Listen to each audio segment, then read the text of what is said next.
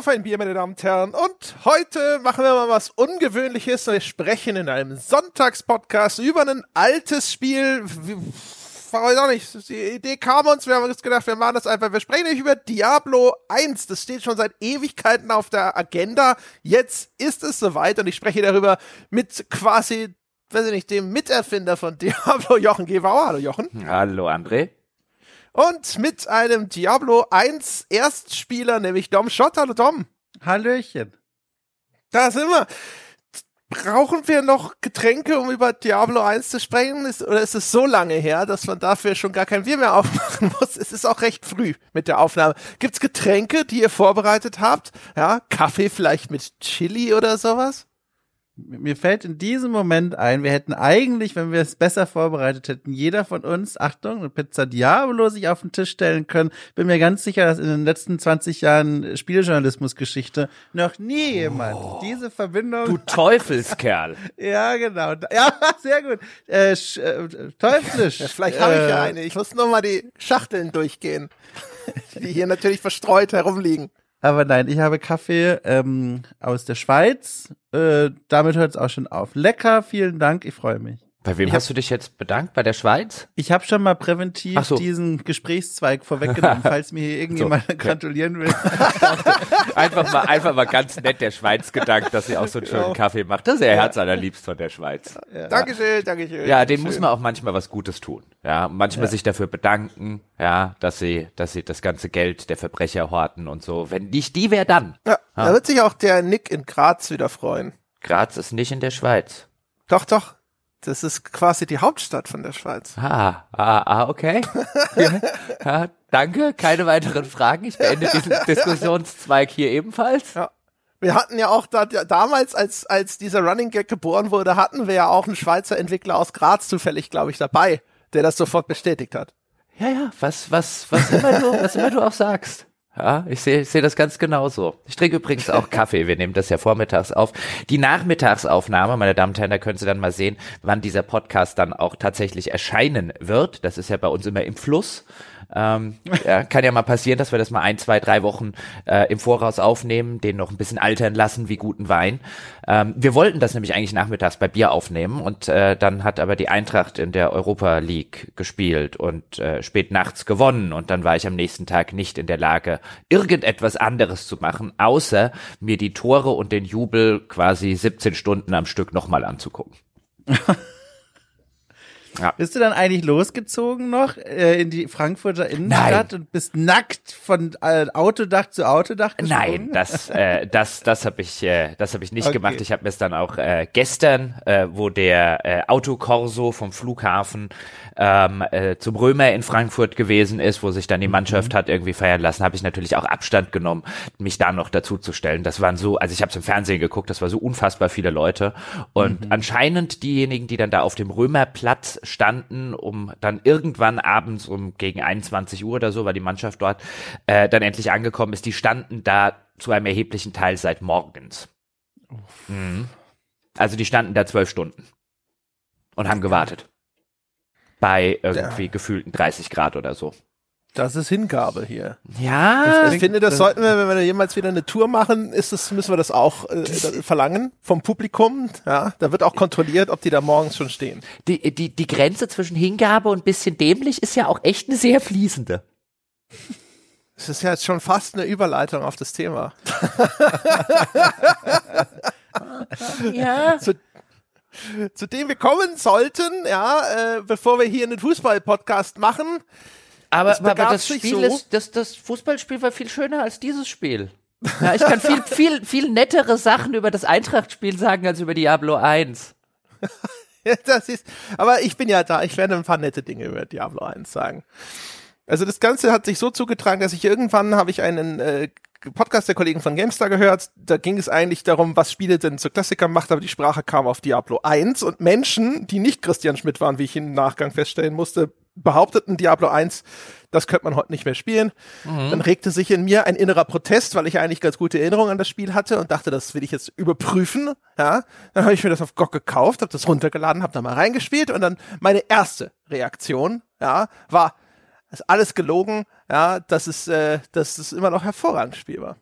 Un unspielbare Scheiße unspielbare Scheiße. Ich finde, das, das ist, das war, und ich hab's ja genauso wie du. Ich glaube, wir haben da schon häufiger im Podcast mal drüber geredet, weswegen wir ja immer mal eine Diablo 1 Folge machen wollten, weil wir so gefühlt äh, die beiden einzigen Vertreter der Diablo 1 war besser als Diablo 2 Fraktion dort draußen sind. Die hat nicht sonder, dieses Team hat nicht sonderlich viele Mitglieder und ich hatte es genau wie du in enorm positiver Erinnerung. In meiner Erinnerung hat es mir immer besser gefallen als der Nachfolger, der mir zu groß und zu aufgebläht gewesen ist.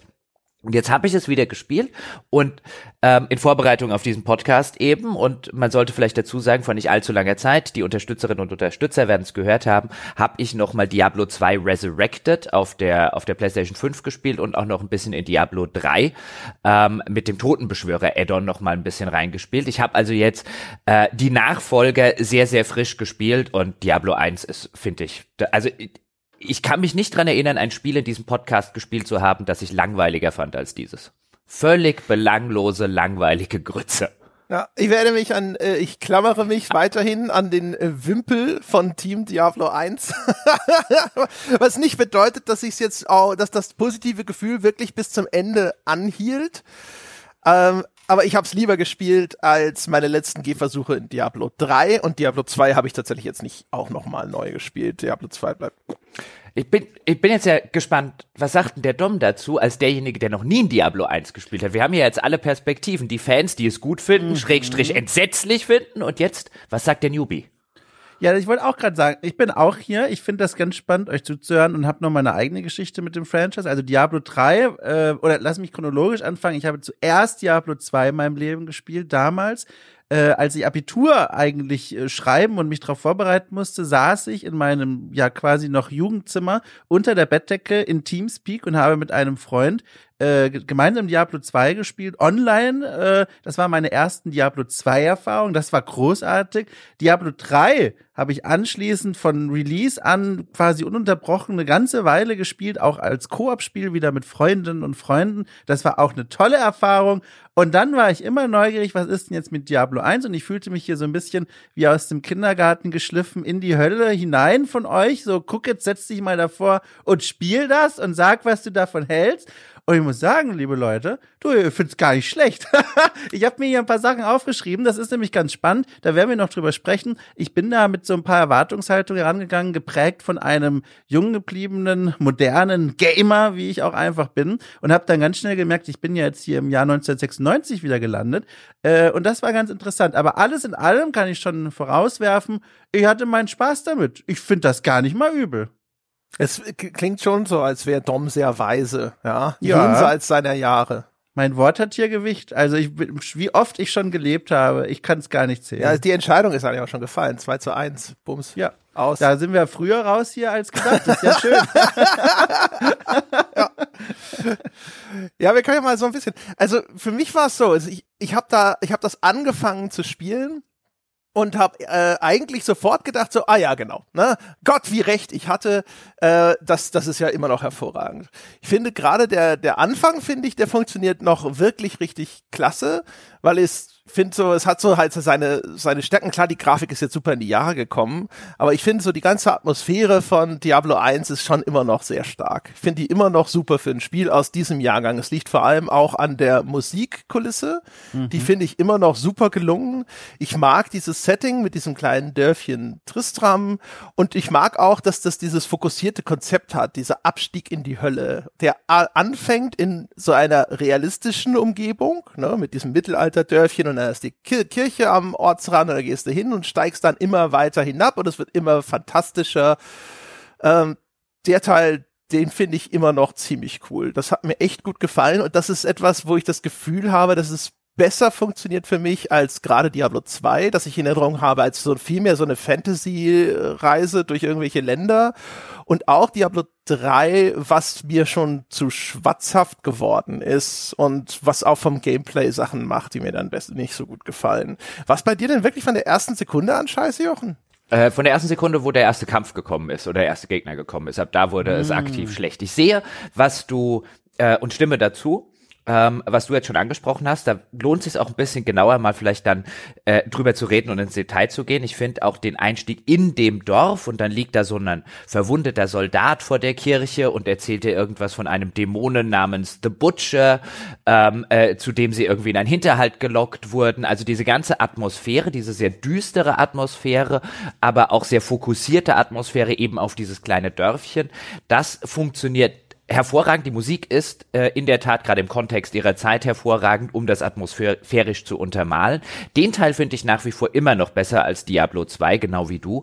Ähm, das das finde ich einen sehr, sehr entsetzlichen Spieleinstieg hat, in dem du plötzlich irgendwo in irgendeinem, in irgendeiner kleinen Art Karawanenlager äh, landest, dann irgendwo erstmal in so ein großes erstes Gebiet geschickt wirst. Das ist unfokussiert, der Einstieg dort. Ich habe jetzt extra Diablo 2 Resurrected nochmal gespielt. Der von Diablo 1 ist atmosphärisch und inszenatorisch, äh, auch wenn das äh, deutlich mehr Jahre auf dem Buckel hat, ähm, nach wie vor wesentlich besser, aber ich finde das Spiel, das Gameplay ist unspielbar bei Diablo 1. Also in dem Moment, wo ich zum ersten Mal, ich habe jetzt mit einem Zauberer zum Beispiel angefangen, das erste Mal äh, gezaubert habe, dachte ich, wieso ist das hier so un unfassbar behäbig.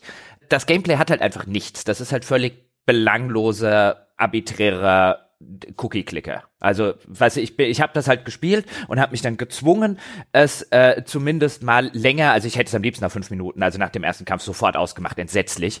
Ähm, habe mich dann lange gezwungen, das weiterzuspielen. Es wurde nicht ein einziges Mal hat mir dieses Spiel Spaß gemacht, was das Gameplay angeht. Es ist halt einfach, ich gehe irgendwo hin und drücke die rechte Maustaste. Außer ich spiele Nahkämpfer, dann drücke ich die linke Maustaste. Und das ist das Spiel. Das ist von vorne bis hinten das Spiel unterbrochen von, ich drücke manchmal eins, zwei, drei oder vier, um äh, die Tränke in meinem Inventar zu benutzen, aber das ist es. Ich laufe überall hin und drücke rechte Maustaste und gewinne. Du hast jetzt Diablo 2, aber auch wahrscheinlich eben sozusagen modernisiert gespielt. Ne? Also auf Konsole wird es auch schon eine direkte Steuerung haben und nicht so Genau, die direkte, die direkte Steuerung kommt dazu. Es ist aber, ich habe mir es extra auch nochmal angeguckt auf dem PC, es ist auch auf dem PC das deutlich schnellere und snappiere und äh, besser spielbare Spiel. Also es ist lange nicht so behäbig. Ähm, und da, da reicht wahrscheinlich ein paar Sekundenbruchteile zwischen Input ähm, und, und Output gewissermaßen von dem, was die Figur macht. Aber Diablo 1 ist entsetzlich behäbig. Und es steckt halt im Gegensatz zu Diablo 2, wo dann ja Skillbäume dazugekommen sind, unterschiedliche aktive, passive Fähigkeiten und so weiter. Ähm, es steckt halt einfach spielerisch, ist da nichts. Wie gesagt, entweder du bist ein Magier, dann rechte Maustaste, oder du bist kein Magier, dann linke Maustaste und das ist das Spiel. Du gehst irgendwo hin und drückst die linke Maustaste. Mehr ist da nicht. Dom, wie bist du in in Tristram angekommen. Wie war das?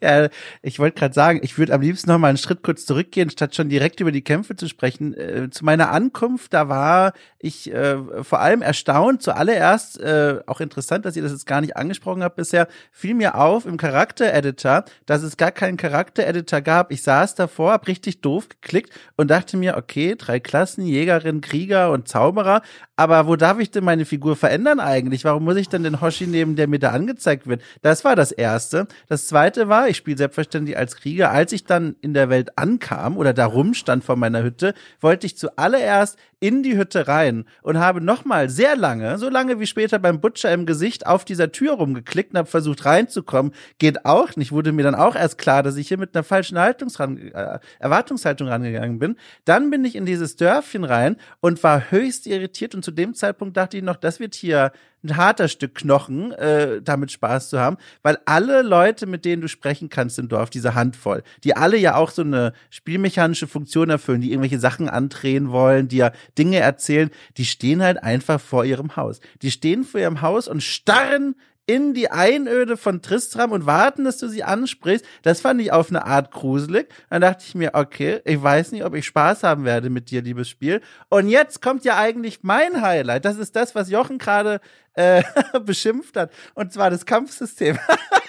Achtung, ich erkläre es ganz kurz, soll nicht aus dem Call rausgehen. Ich gebe mir eine Chance, warum ich das gar nicht mal so übel fand. Also, mich hat's auch genervt erstmal, als Krieger da wirklich eine Million Klicks und die Hälfte davon geht daneben, weil die Gegner sich auch bewegen, da auf diesen Bildschirm draufzusetzen. Aber wofür ich ja immer sehr empfänglich bin, ist, wenn diese Spielmechanik, die auf dem Papier, also dieses Klicken ohne irgendwelche besonderen Skills, das ist nicht cool. Aber wofür ich sehr empfänglich bin, ist, das lässt sich für mich in meine Spielfantasie übertragen. Denn, und jetzt werde ich gleich die gerunzelten Stirne nur so links und rechts einernten wie, wie zu Herbst der Bauer. Achtung!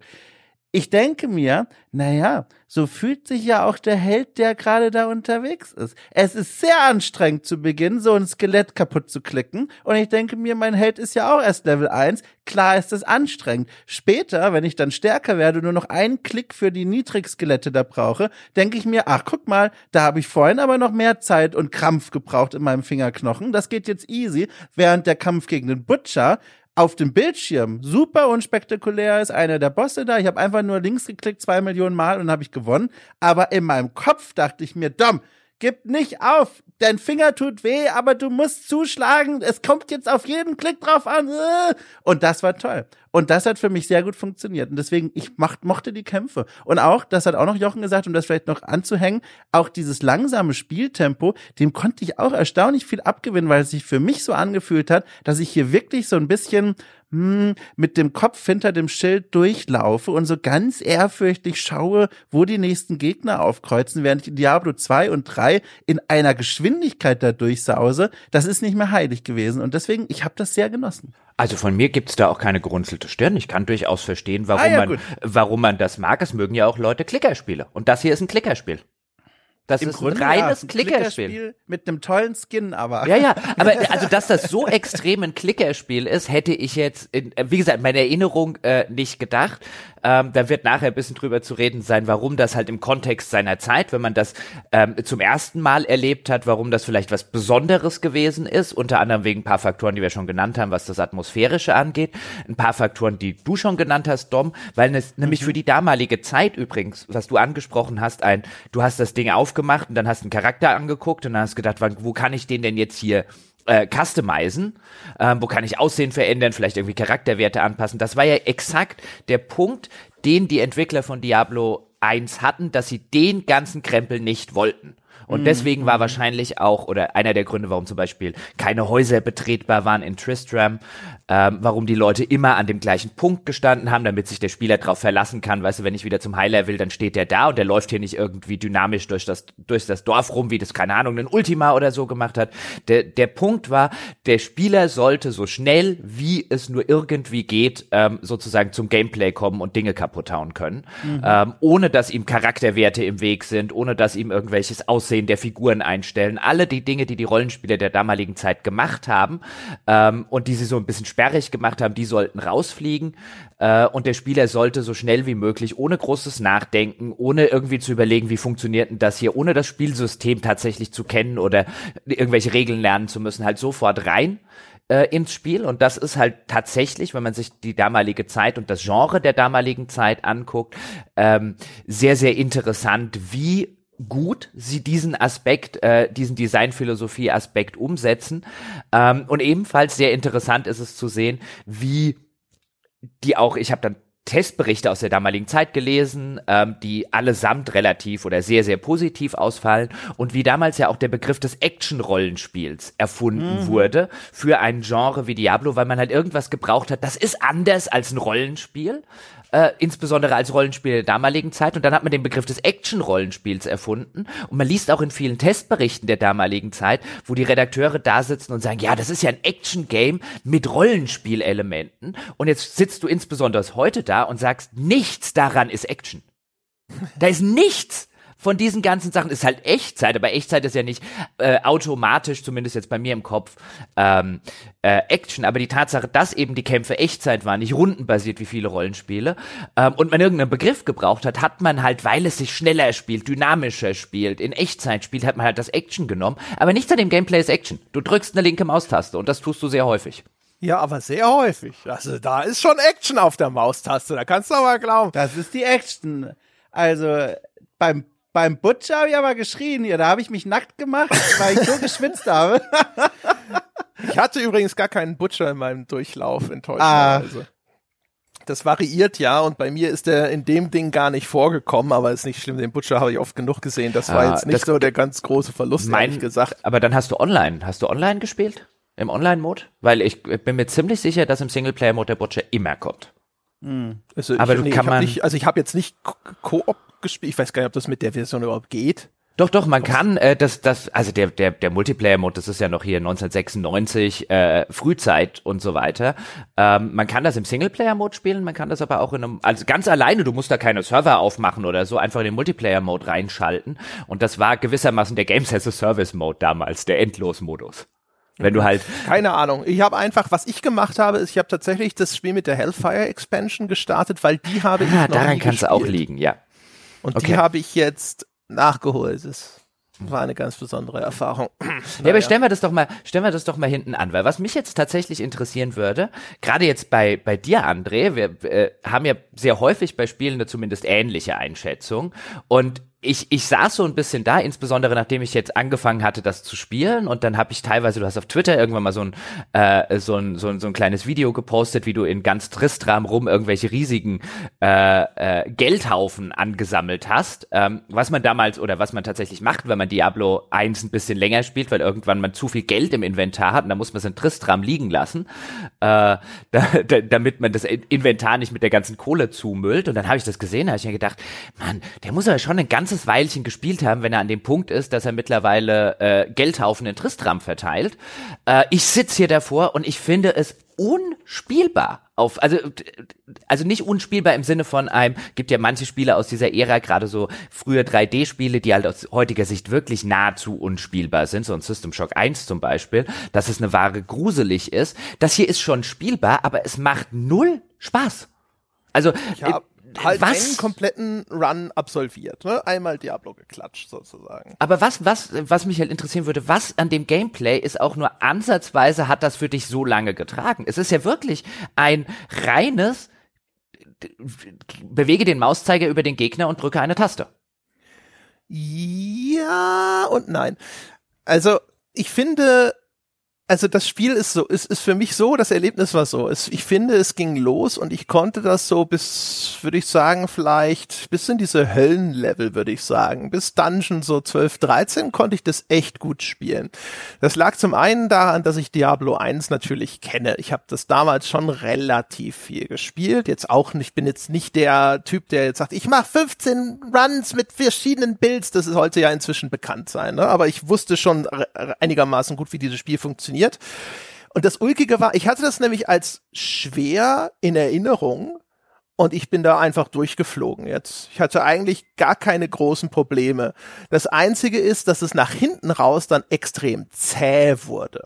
Aber die ersten Level, die haben mir super gefallen, weil ich fand das atmosphärisch immer noch super dicht. Also nicht nur dieser bekannte Gitarren-Soundtrack in Tristram, sondern auch echt interessant, wie sie da mit so Trommeln, die da düster im Hintergrund rumwummern, in diesen Dungeons arbeiten. Da ist so Geschrei von irgendwelchen leidenden Seelen im Hintergrund, die du nicht siehst oder Kindergeschrei oder sonstige Geschichten. Ich finde die ganze, die ganze Soundtapete im Hintergrund gut. Ich finde auch die Soundeffekte immer noch extrem gut. Die haben sehr eindeutige Soundeffekte. Die sind natürlich auch jetzt sofort wiedererkennbar. Ne? Diese kleinen Goblins am Anfang, die immer dieses machen oder sowas, wenn du sie erschlägst die Geräusche, die Todesanimationen sind gut gemacht. Ich fand auch irgendwie, das hatte ich ganz vergessen. Diablo hat ja einen relativ entscheidenden Wert dieser Trefferwahrscheinlichkeit, diese Hit Percentage, die du dann zum hochtreiben musst, damit du nicht irgendwie ständig dieses Schwertgeräusch hörst, wenn du in die Leere schlägst. Das macht ja immer Ponk, ne? Und Ponk ist gut und ist doof, weil du hast quasi bei dem Würfeln, das im Hintergrund passiert, daneben geschlagen. Und da ging es mir ein bisschen wie Dom. Meine Figur auszubauen und immer zuverlässiger diese Gegner wegzuhauen. Ich fand das Progressionsgefühl war sehr angenehm. Ich mochte die ganzen Soundeffekte. Da wird auch ein gehöriger Löffel Nostalgie nochmal in meinen Mund eingeführt worden sein. Aber das hat mir super gefallen mit den Zombies, wie sie umkippen und so weiter und so fort. Das fand ich alles super befriedigend. Und ich mochte das Pacing, wie das Spiel Loot ausschüttet, erheblich besser als in den Nachfolgern. Diablo 3 ist jetzt das, was mir noch präsent ist und sowas. Ich habe das Gefühl, das sind so die, wenn Diablo 1 ist der, der klassische einarmige Bandit mit den drei Kirschen. Ne? So drei Kirschen und du hast gewonnen. Und Diablo 3, und in meiner Erinnerung fing das schon mit zwei an, ist, ist dieser Glücksspielautomat, den man auch schon sehen kann, mit so 16 Linien, die auch noch quer und, und schräg über das Feld gehen und am Schluss gewinnst du irgendwas, du weißt nicht mal genau, was da passiert ist. Ich mochte das von dem ganzen Pacing her viel lieber, weil ich nicht irgendwie in einer Tour da war und dachte so, oh, was habe ich denn da jetzt gefunden? Oh, 0,5 Prozent mehr. Das tauscht jetzt mal aus, einfach nur, weil es besser ist, sondern die Abstände dazwischen sind größer und auch dieses äh, System mit dem Identifizieren ist da ja noch härter. Das heißt, du hast häufig Zeug im Inventar und weißt noch gar nicht, ob das überhaupt was taugt. Und dann machst du einfach weiter. Ich fand, das war, war viel mehr auf meinen Cookie-Klicken fokussiert. Und so das alles insgesamt, muss ich sagen, das hat einfach gut geklappt. Es hat auch so ein paar Sachen, finde ich, die nach wie vor interessant sind, so wie die KI sich verhält, also diese kleinen Goblins. So jedes Mal, wenn du einen erschlägst, dann kriegen sie Angst und rennen weg. Mhm. Das ist nach wie vor ein cooler Effekt. Du musst diese Choke Points ausnutzen, dass du dich an so einer Tür postierst, damit du nicht umringt wirst von Gegnern. Äh, du kannst, wenn du die KI ein bisschen verstanden hast, kannst du die wie so Scha eine Schafherde auch in die richtige Richtung drängen, wo du sie haben möchtest. Und das sind so ein paar Sachen, die Positionierung der Figur im Raum. Das hat mir schon ganz gut gefallen. Nur nach hinten raus. Hier nach hinten raus kommen tausend Gegner, die Projektile auf dich schießen, wie diese Sukubi oder sowas. Und die laufen vor dir weg. Und die musst du dann in so eine in so eine, so eine, so eine Ecke sozusagen drängen, um sie dann vernünftig erschlagen zu können. Und das war der Moment, wo es dann für mich irgendwie ätzend wurde. Das, da habe ich mich sehr durchgequält, weil dann wurde super zäh und dann rennst du los und hast ein Inventar voller Heiltränke, damit du möglichst viel von diesem Level erledigen kannst und so. Und das war dann eher nervig. Also würde ich das jetzt nur hören und hätte es nicht selber nochmal angefasst, hätte ich jetzt wahrscheinlich die ganze Zeit genickt, äh, wissend und hätte gedacht, ja, ja, der Peschke, da hat er es schon drauf hier, Diablo 1 mal richtig einzuordnen, insbesondere äh, im Vergleich zu dem überschätzten Diablo 2 damals. Genau so würde ich das garantiert auch sehen, wenn ich das nochmal angefasst hätte. Jetzt habe ich es nochmal angefasst und äh, du hast mit allem recht, was du sagst, insbesondere was das Sounddesign äh, angeht. Ähm, diese ganze Soundtapete, wie du es genannt hast, die ist absolut fantastisch. Die Geräuschkulisse, dieses Stöhnen der Zombies zum Beispiel. Jetzt, äh, es glaube ich, locker seit 20 Jahren mindestens kein Diablo 1 angefangen, aber sofort mich in der Soundkulisse zurechtgefunden. Auch übrigens, ähm, was äh, die Leute in, die, diese Erkennungssätze der äh, Leute in Tristram, ob das Deckard Kane ist, der für die, die, die Gegenstände ähm, identifiziert, oder Griswold, der Schmied, die haben alle so ein bisschen so Erkennungssätzchen, wenn du sie ansprichst, auch sofort wieder da drin wiedergefunden. Das große Problem ist, wie, wie gesagt, ich verstehe 0,0, wie einem das Spaß machen kann. Also ich verstehe das außenrum, ja. Du hast jetzt sehr viele Dinge um das Gameplay drumrum beschrieben, weil das eigentliche Gameplay, das finde ich halt, ist so unsäglich langweilig und wird ausschließlich entweder atmosphärisch zusammengehalten, wie du es ja schon gesagt hast, oder halt durch extrinsische Karotten, weißt du, das Loot-System, Erfahrungspunkte, Stufenaufstieg. Aber intrinsisch macht nichts an diesem Spiel, weil Spaß, weil es halt wirklich, also mir zumindest nicht, weil es wirklich ein, ich bewege die Maustaste auf einen Gegner und drücke ganz häufig links oder ich drücke ganz häufig rechts. Und äh, ich kann mir vorstellen, dass es besser funktioniert, wenn man, wie ihr beide wahrscheinlich den, den Krieger gespielt habt, weil ich habe den Zauberer gespielt und der Zauberer spielt sich gerade am Anfang ähm, äh, noch entsetzlicher als das Spiel an sich äh, äh, vom Core Gameplay Loop schon ist, weil das Spiel viel zu wenig, ich finde übrigens auch beim, beim Loot-System, beim direkten Vergleich bin ich null bei dir, André, Diablo 2 viel besseres Loot-System, äh, viel befriedigenderes Loot-System, viel besser austariert äh, zwischen den Pausen, die es gibt und dann, was ich bekomme.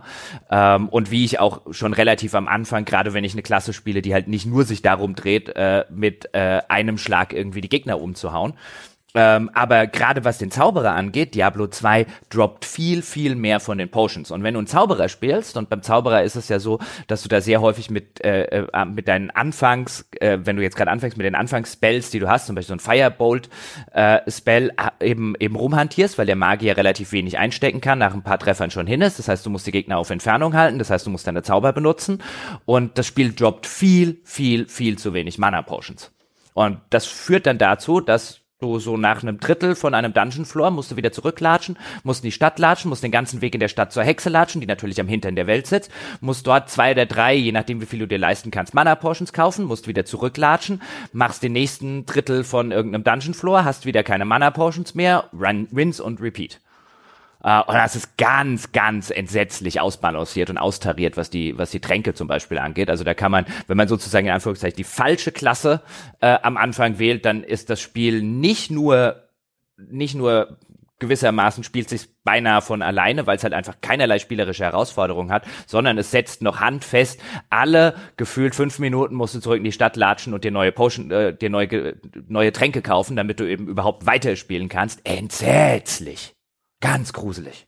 Also spätestens da nach dem dritten Mal hatte ich halt auch einfach keine Lust mehr, aber mir macht, ich weiß halt aus Erfahrung, mir macht halt ein Krieger keinen Spaß in solchen Spielen. Also das finde ich noch langweiliger. Ich habe auch das Gefühl, das ist wirklich, ich habe jetzt den Magier nicht gespielt, weil ich das auch grundsätzlich nicht mache in solchen Spielen, aber wenn ich da so zuhöre, das klingt wirklich so, als wäre dieses Diablo 1 dann nochmal ein anderes Spiel und irgendwie auch ein, von den Beschreibungen her, wirklich ein Spiel, das weniger Spaß macht. Was ich bei dem Krieger halt so schätze und was ich jetzt nicht so beurteilen kann, aber was ich mir vorstellen kann, dass diese Sache, was zum Beispiel André beschrieben hat, da eine große Rolle spielt, nämlich die Sache mit den Choke Points, dass du äh, dich so bewegst durch die Räume, dass Gegner äh, durch Türen versuchen zu dir zu kommen und du damit verhinderst, dass du umkreist wirst, wenn du im Nahkampf bist. Was aber auch dieser Krieger mit sich bringt, ist diese finde ich nicht zu unterschätzende Befriedigung, wenn du halt siehst, ich haue wo drauf und das fällt dann auseinander. Das ist so eine ganz einfache mechanische Befriedigung, die bei mir ganz viel ausgemacht hat und die mich auch in Situationen gebracht hat, die ich höchst spannend fand und die sie aus diesem Gameplay ergeben haben. Nämlich, ich muss zwar keine Mana Potions als Krieger benutzen, aber natürlich äh, äh, äh, Gesundheitstränke. Und wenn ich keine mehr hab, hatte ich Situationen, wo ich mir dachte, ich könnte jetzt zurückgehen, die ganzen Stockwerke wieder hochlaufen und aufladen, was doof ist, oder ich gucke mal, wie viel XP ich noch bis zum Level up brauche, weil wenn ich die mir hole, dann kriege ich wieder komplett volle Gesundheit und kann vielleicht noch mal eine Ebene mitnehmen oder zumindest eine halbe Ebene mir noch mal anschauen. Und das war dann sehr spannend, wenn ich mich dann so reinbegeben habe in die Gegner und so ganz vorsichtig versucht habe, noch mal ein paar Erfahrungspunkte zu sammeln. Ich habe das Gefühl, dadurch, dass man mit dem Krieger in der ersten Reihe steht und nicht irgendwo hinten, äh, dass das dann ein bisschen intensiver und damit auch unterhaltsamer wird. Ja, aber das, ich finde das Problem beim Krieger, also zumindest für mich, äh, äh, ja. war das auch bei Diablo 1 und wäre übrigens bei Diablo 2 wird es dann ein bisschen besser. Die kriegen, da kriegen sie halt wenigstens Skills, aber der Krieger kann ja wirklich nichts außer Linksklick. Während der Magier, weißt du, da habe ich wenigstens noch die Auswahl aus äh, mhm. einer ganzen Reihe, übrigens schon Diablo 1 von Zaubersprüchen, äh, von dann kriegst du später einen Feuerball dazu, kriegst so einen Chain Lightning, also so einen Kettenblitz, äh, kriegst einen Teleport, kannst einen Mana Shield machen, so dass du ähm, äh, in meiner Erinnerung macht man das auch ab einem gewissen Zeitpunkt, wenn man einen, wenn man einen Magier spielt, einfach, dass du gar keine äh, Health Potions mehr brauchst, also keine Hit Points, keine roten Potions mehr, sondern halt alles nur noch über Mana erledigst, sowohl deine Zaubersprüche als auch über das Mana Shield den Schaden, den du kriegst, weil du ja auch ähm, sehr sehr viel äh, Punkte beim äh, Levelaufstieg halt eben in äh, in in in das Mana, äh, in den in den Magiewert reinsetzt, was bedeutet, dass du viel mehr Mana hast und irgendwann hast du als Magier dann halt einen riesigen Mana-Pool, der halt auch gleichzeitig deine Hitpoints sind. Also da kannst du wenigstens noch was spielerisch machen ähm, und kannst durchaus variieren zwischen ähm, äh, später im weiteren Verlauf dann den Kettenblitz und den Feuerball auszutauschen. Das ist schon, weißt du, schon der Magier ist schon extrem langweilig, weil auch der später mit zwei oder drei Spells hantiert und das war's dann und drücke rechts to win. Ähm, aber der hat halt wenigstens noch was und der hat was, was ich ausbauen kann, weil bei dem Magier, um, um äh, äh, die Zaubersprüche zu verbessern, muss ich weitere Kopien der Zauberbücher finden, also ein Feuerball-Zauberbuch, wenn ich das gefunden habe, dann freue ich mich zumindest, weil, oh geil, äh, jetzt kann ich endlich Feuerball, dann freue ich mich, wenn ich weitere finde, damit der Feuerball eben geupgradet wird. Das hat halt noch so eine spielerische Ebene drüber, die halt nicht nur ist, drücke die linke Maustaste. Ich habe den Magier noch nie gespielt. Und äh, das bestätigt natürlich nur meine Meinung, dass äh, die Magierklasse ist halt einfach für Trottel. Ne? Das ist äh, das ist wahrscheinlich einfach auch so eine kleine Fallgruppe für Trottel. Das soll man nicht spielen, ist ja ganz klar. Ach, also das ist zu komplex, ja. Das ist äh ich finde Magier halt scheiße. Ich finde Magier sind halt einfach, keine Ahnung warum, aber ich finde Magier entsetzlich, haben mich noch nie interessiert, ist die Klasse, die ich immer links liegen lasse. Was mhm. du über den Krieger sagst, ist per se richtig. Ich habe auch zwischendrin immer so ein bisschen gestaunt. Ich glaube, es lag, lag halt erstmal auch daran, dass es natürlich jetzt für mich super easy nach vorne gegangen ist, über ganz weite Strecken in dem Spiel. Ne? Und äh, man darf natürlich auch nicht vergessen, äh, das Town Portal. Ne? Man geht nicht ohne Town Portal aus dem Haus ich glaube, was du beschrieben hast, das habe ich mir auch gedacht. Die Hexe, das ist vom Design, wo deren, äh, wo ihre Hütte liegt, ist entsetzlich. Also jedes Mal, wenn ich irgendeinen Shit hatte, den ich nur bei der Hexe verkaufen kann, weil ja Diablo 1 es noch auch so macht, ne? Der blöde Griswold, der kauft dir jetzt keine Zauberbücher ab. Dann denkst du, ja toll, muss ich da hinten hinlaufen und so weiter und so fort. Das ist, das ist ätzend. Also wenn, wenn du da häufig hin musst, ich habe dann halt manch angefangen, magische Gegenstände auch einfach irgendwo in, ins, ins Dorf auf so einen Haufen zu werfen und habe die dann gesammelt, verkauft, weil ich keinen Bock hatte, irgendwie jedes einzelne Mal hinten zu diesem Hexenhütchen zu laufen. Aber wenn du wegen deiner Mana-Tränke dahin gehen musst und nicht wie ich nur, wenn du sagst, okay, jetzt brauchen wir mal wieder ein paar Scroll of Town Portal, dann ist das sicherlich auch nochmal ein zusätzliches Ärgernis. Das ist sowieso eine ulkige Entscheidung. Ich habe am Anfang gedacht, so, ach guck mal, ne, alle, die du brauchst, sind um diesen Dorfplatz versammelt und dann auf einmal so, und dann gibt's da hinten noch.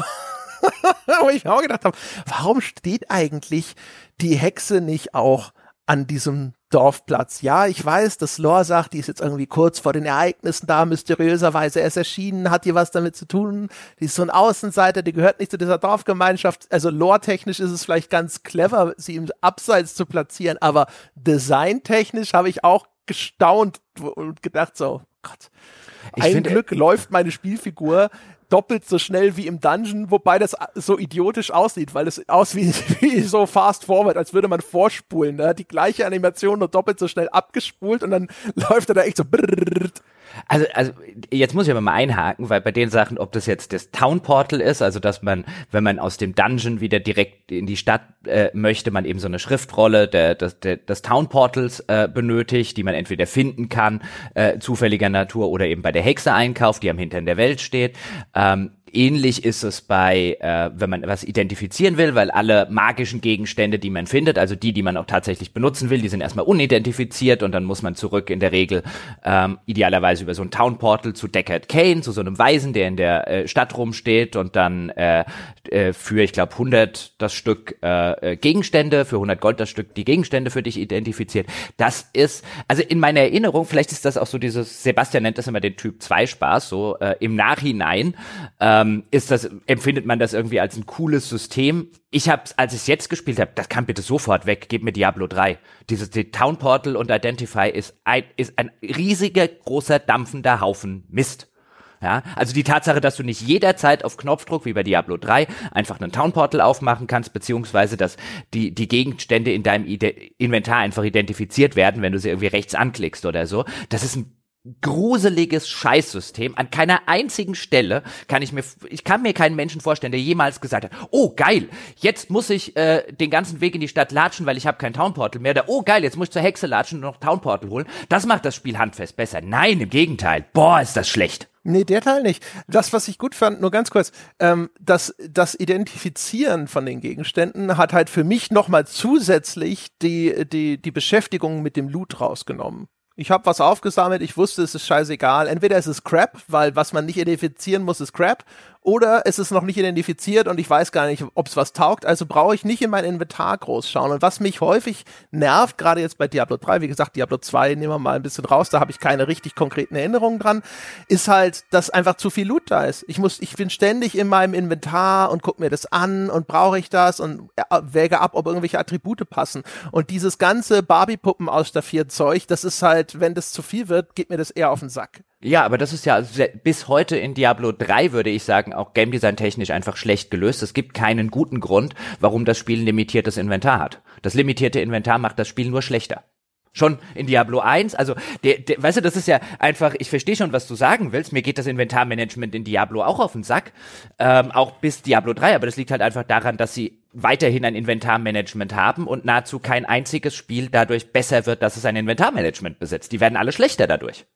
Also ich finde das erste Diablo gut dadurch, dass es ein beschränktes Inventar gibt, wie oft ich in diesem Dungeon rumstand und überlegt habe, was lasse ich hier, um einen Gegenstand mitzunehmen, den ich identifizieren muss, in der Hoffnung, dass er gut ist. Das ist eine Entscheidung, die ich finde, ist spannend. Was, was daran ist spannend? Du, äh, Moment, naja, das würde ich, wüsste ich jetzt gern, weil. Ja, ich will, ja okay. Ja, ja lass ihn doch reden. Ja, eben. Also das ist ja genau, was ich jetzt meine. Du musst eine Entscheidung äh, treffen und äh, überlegen, wie willst du jetzt vorgehen? Will ich hier irgendwas zurücklassen, meinetwegen ein Schild, das ich eigentlich als Ersatzschild dabei habe, weil mein Aktivschild so schnell kaputt geht. Es gibt ja auch Haltbarkeitswerte äh, und sammle dafür diesen Gegenstand ein, der eigentlich, meinetwegen eine Axt, der eigentlich schlechte Werte hat, aber noch identifiziert werden muss, was so ein bisschen Überraschungsbox ist. Ja, vielleicht ist es ja auch hier die mächtige, mächtige Breitaxt des Großdrachen oder so.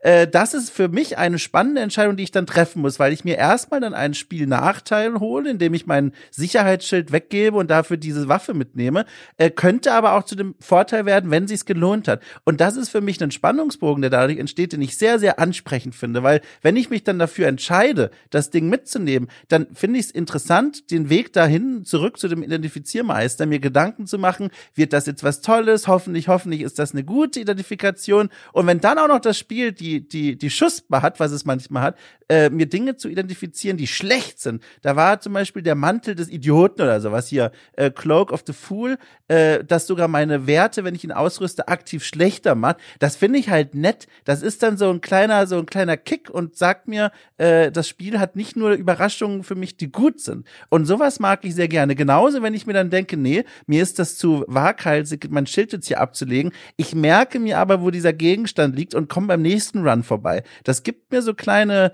so äh, emergente Missionen, Missionen, die aus dem Spielgeschehen heraus entstehen, die für mich sehr spannend einfach sind. Also ich bin da Fan von also Doms Headcanon möchte ich manchmal haben.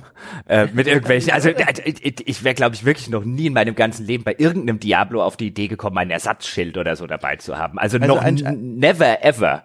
Ja, also ein Spiel wie Darkest Dungeon zum Beispiel, viele Jahre später und anderes Genre, aber auch ein Dungeon Crawler geht ja auf dasselbe Prinzip. Auch da gibt es dir ein beschränktes Inventar und sagt, du musst überlegen, wie viel nimmst du mit, wie viel nimmst du raus ja, und, und, das ist ein Reiz, finde ich. Ich finde, ich finde, das ist, äh, das ist ein, ja, das ist ein ja? Geschmacksverstärker-Reiz, das ist so ein Hefeextrakt-Reiz, den ich hasse, wie die Pest, weil er nämlich eine, weil er es nämlich schlecht macht und vorgaukelt, er würde es gut machen, weil das ist eine Entscheidung, die, und ich finde spannende Entscheidungen im spielerischen äh, Zusammenhang, gibt ja diese alten Sid Meier-Spruch mit, ein, ein gutes Spiel ist eine Abfolge von interessanten Entscheidungen. Und ich finde, das ist eine pseudo-interessante Entscheidung, weil es eine Entscheidung ist, die ich die ich eigentlich gar nicht treffen kann, weil die, weil erhebliche Faktoren des Ganzen halt einfach mir unbekannt sind. Ich, die, die Entscheidung wird halt, weißt du, was du interessant findest, ist, ich lasse hier jetzt das Schild liegen, mein Ersatzschild, weil könnte ich ja theoretisch irgendwann mal brauchen und nehme dafür den, den Gegenstand äh, mit, zum Beispiel die Axt, die du erwähnt hast,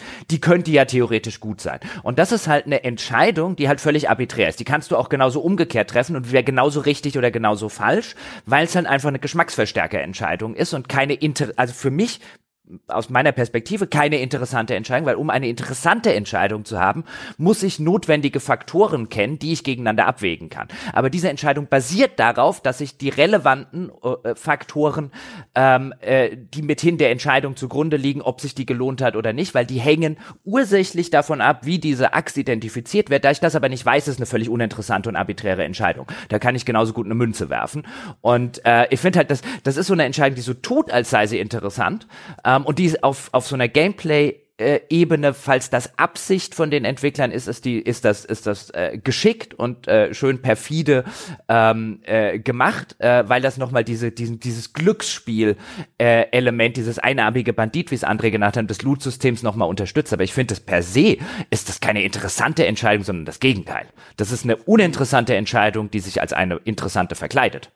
Hast du als Magier nicht irgendwann den, das Identify gelernt eigentlich und kannst sowieso alles identifizieren? Nee, Identify ist ein... Gibt's denn nicht auch ein Book of Identify?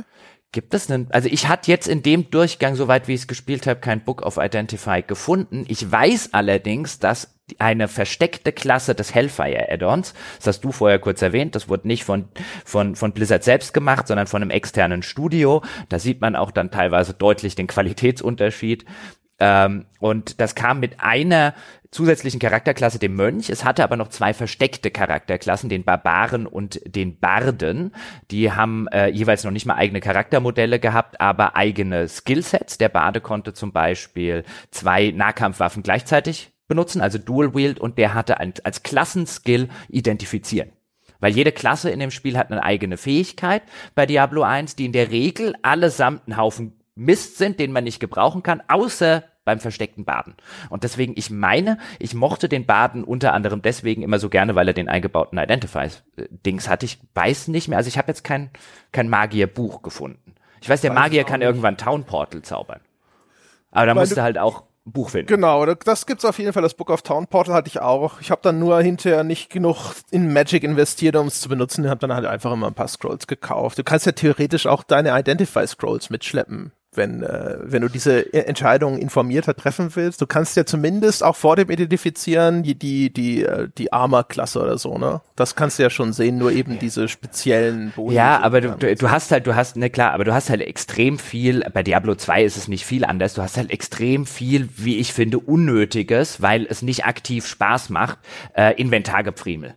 Und wo du dann gucken musst, selbst wenn du eine Scroll dabei hast, also eine Schriftrolle, mit der du identifizieren kannst, musst du ja wieder ins Inventar, da musst du die Schriftrolle anwählen, musst den Gegenstand anklicken.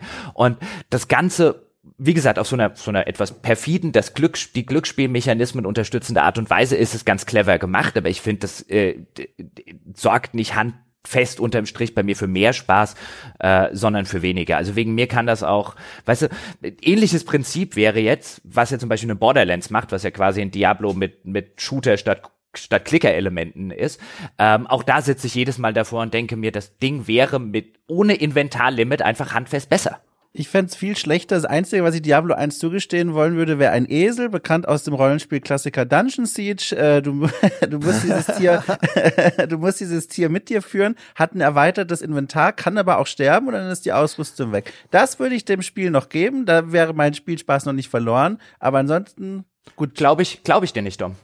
Ich habe nämlich noch nie jemanden, auch dich ja. nicht getroffen, der jemals ja. ein Rollenspiel, und es gibt ja einige davon, die kein, kein, äh, äh, kein, kein Inventarlimit haben, dafür kritisiert hat, dass sie mit Inventarlimit besser wären. Ja, aber dann ist es ja jetzt das erste Mal für dich. Nee, du, du, konnte, du, du argumentierst jetzt ja aus einer, so ist es. Und ich, äh, ich, ich Was? möchte. Ich habe doch gerade erklärt, warum ich das gut finde. Ja, ja, weil du, also, bist halt auch gewohnt. Aber hast du schon jemals ein Spiel, das das nicht hat, dafür kritisiert, dass es das nicht hat, weil du es ja so gut findest? Da passiert das einfach nie. Ich habe ich hab noch nie jemanden getroffen, der ein Spiel mit Inventarlimit äh, äh, dagestanden hat, gerade bei einem Rollenspiel und gesagt hat, boah, das wäre viel besser, wenn ich nur 20 Waffen mitnehmen dürfte.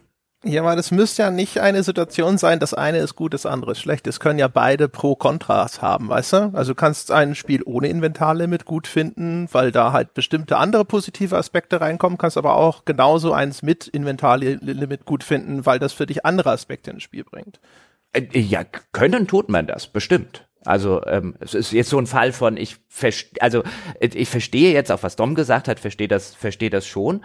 Ähm, äh, ich finde halt diese diese unterm Strich komme ich halt zu dem Ergebnis, dass es wertlos für für mein Spielerleben, weil es halt eine, weil es halt weil es halt gewissermaßen der Game Designer cheatet mir eine pseudo interessante Entscheidung mit dem Inventarlimit. Und ich finde die, finde auch immer diese Entscheidung auch bei anderen Spielen, wenn wir jetzt von Diablo weggehen, weißt du, bei einem Skyrim oder wo auch immer, äh, bei einem Fallout, wo, wo du halt Inventarlimits hast. Ich finde halt die Entscheidung, was davon, von dem Zeug, das ich jetzt habe, nehme ich mit und was lasse ich hier liegen, ist eine der uninteressantesten Entscheidungen, die ich in irgendeinem Spiel jemals fällen könnte. Weißt du, das Spiel könnte mir tausend interessante Entscheidungen, äh, ob jetzt auf moralischer oder auf richtiger Game Design Ebene bieten und dann gehen Spiele hin, äh, gerade in dem Rollenspielgenre und machen es relativ gerne gerne und das, das Spiel besteht dann, keine Ahnung, zu zehn Prozent aus Entscheidungen darüber, was ich in meinem Inventar mitnehme und das ist halt die, also die langweiligst mögliche Entscheidung, finde ich. Aber hey. Die Entscheidung selber finde ich jetzt ehrlich gesagt auch nicht interessant. Ich bin jetzt vielleicht auch nicht der Mega-Fan von sowas, aber also zum Beispiel ein anderes Spiel, bei dem sowas ja häufig diskutiert wurde, ist ja auch Resident Evil, das ja auch immer mit diesem limitierten Inventar gearbeitet hat. Da kommt man es wenigstens erweitern.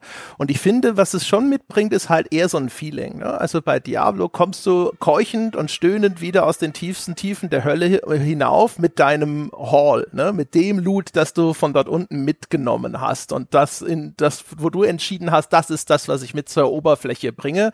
Und bei Resident Evil ist es halt dieser Survival-Aspekt Endeffekt. Ne? Und wenn, wenn diese Figuren jetzt einfach überhäuft wären mit einem, äh, ne, mit all diesem Zeug, das sie in ihrem endlosen Inventar hätten, ich glaube, das ist schon nochmal vom Feeling her ein bisschen was anderes.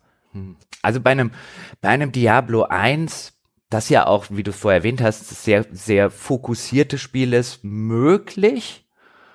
Ja, ähm, also gerade jetzt zum Beispiel, ich habe ja vor nicht allzu langer Zeit Diablo 3 gespielt und Diablo 3 hat jetzt zwar auch kein äh, unlimitiertes Inventar, aber dadurch, dass du die Dinge halt einfach identifizierst, wenn du sie siehst, hast du, äh, weißt, hast du de facto ähm, äh, auf so einer rein pragmatischen Ebene beinahe ein unlimitiertes Inventar, weil du ja auch jederzeit Town Portal äh, einen Town Portal hinsetzen kannst und du sagst halt einfach, ich identifiziere das, kann ich das gebrauchen, ist das was wert? Nein, kann weg. Also quasi, dann hast du halt die Entscheidung nicht mehr ein, oh, könnte das was sein, nehme ich das mit oder nicht, weißt du, die die Dom vorhin äh, erwähnt hat, sondern dann ist die Entscheidung handfest auf Basis von, weißt du, von, von Werten, die ich nachvollziehen kann, äh, nämlich, okay, das ist so und so viel wert oder ähm, äh, das, das, das lege ich mir mal zum Beispiel in meine, in meine Kiste zur Aufbewahrung, vielleicht brauche ich das oder das, das kann ich nicht benutzen, ist auch nicht viel wert, schmeiß ich weg.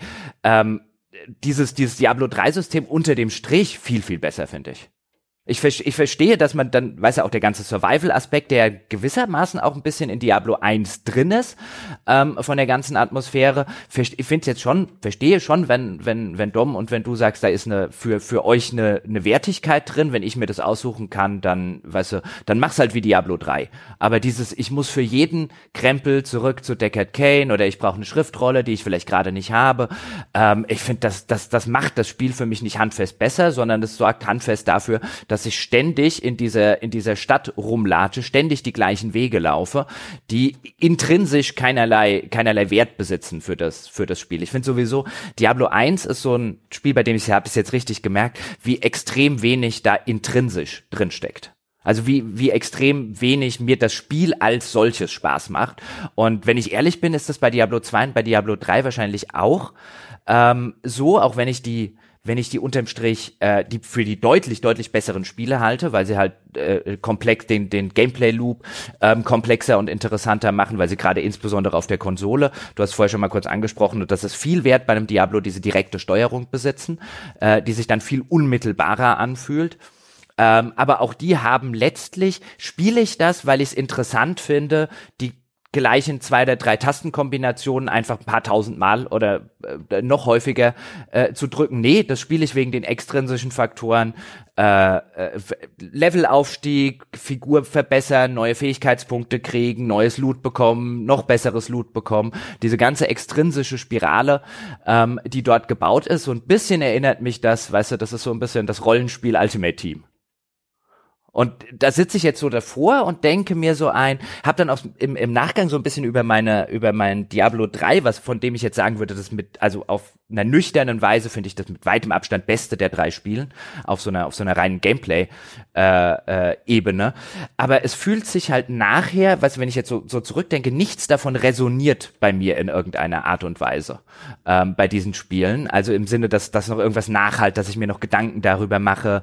Ähm, äh, äh, dass, dass das Spiel noch weiter in meinem Kopf präsent ist, sondern ich konsumiere das irgendwie wie so ein Big Mac beim McDonald's und äh, der macht mich dann für den Augenblick irgendwie satt, aber ich sitze zwei Wochen später nicht da und sage, boah, dieser Big Mac vom McDonald's, den könnte man doch mal irgendwie nehmen. Und das finde ich das Krasse bei diesem. Dann habe ich so ein bisschen drüber nachgedacht und ich habe kein einziges Action-Rollenspiel, ist mir eingefallen, auch wenn ich eine ganze Weile viele davon gespielt hätte, von denen ich sagen könnte, die sind nur ansatzweise in meiner, in meiner Gedankenwelt noch in irgendeiner Form auf, auf einer Wertigkeitsebene präsent. Ich dachte, Diablo 1 war immer das einzige und jetzt habe ich festgestellt, ich habe mich geirrt.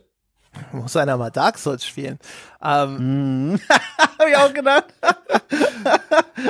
also ich habe, ich habe, wie gesagt, also ich finde halt bei dem Diablo 3 diesen Anschluss überhaupt nicht. Ich habe das Gefühl gehabt, dass mir ich fand erstaunlicherweise das Design von Diablo 1 aus heutiger Perspektive sogar wieder relativ frisch. Es stammt aus einer Zeit, wo es das gar nicht mal so sehr war, weil mit Doom und so dieses ganze, diese ganze okkulte Thematik eigentlich recht präsent war in den 90ern. Und äh, jetzt aber habe ich gedacht so, ach ja krass, die haben diese viel diese, ich habe das Gefühl, sie haben, sie sind weg von dieser Okkultismus und dieser starken religiösen Symbolik hin mehr zu Dark Fantasy gewandert.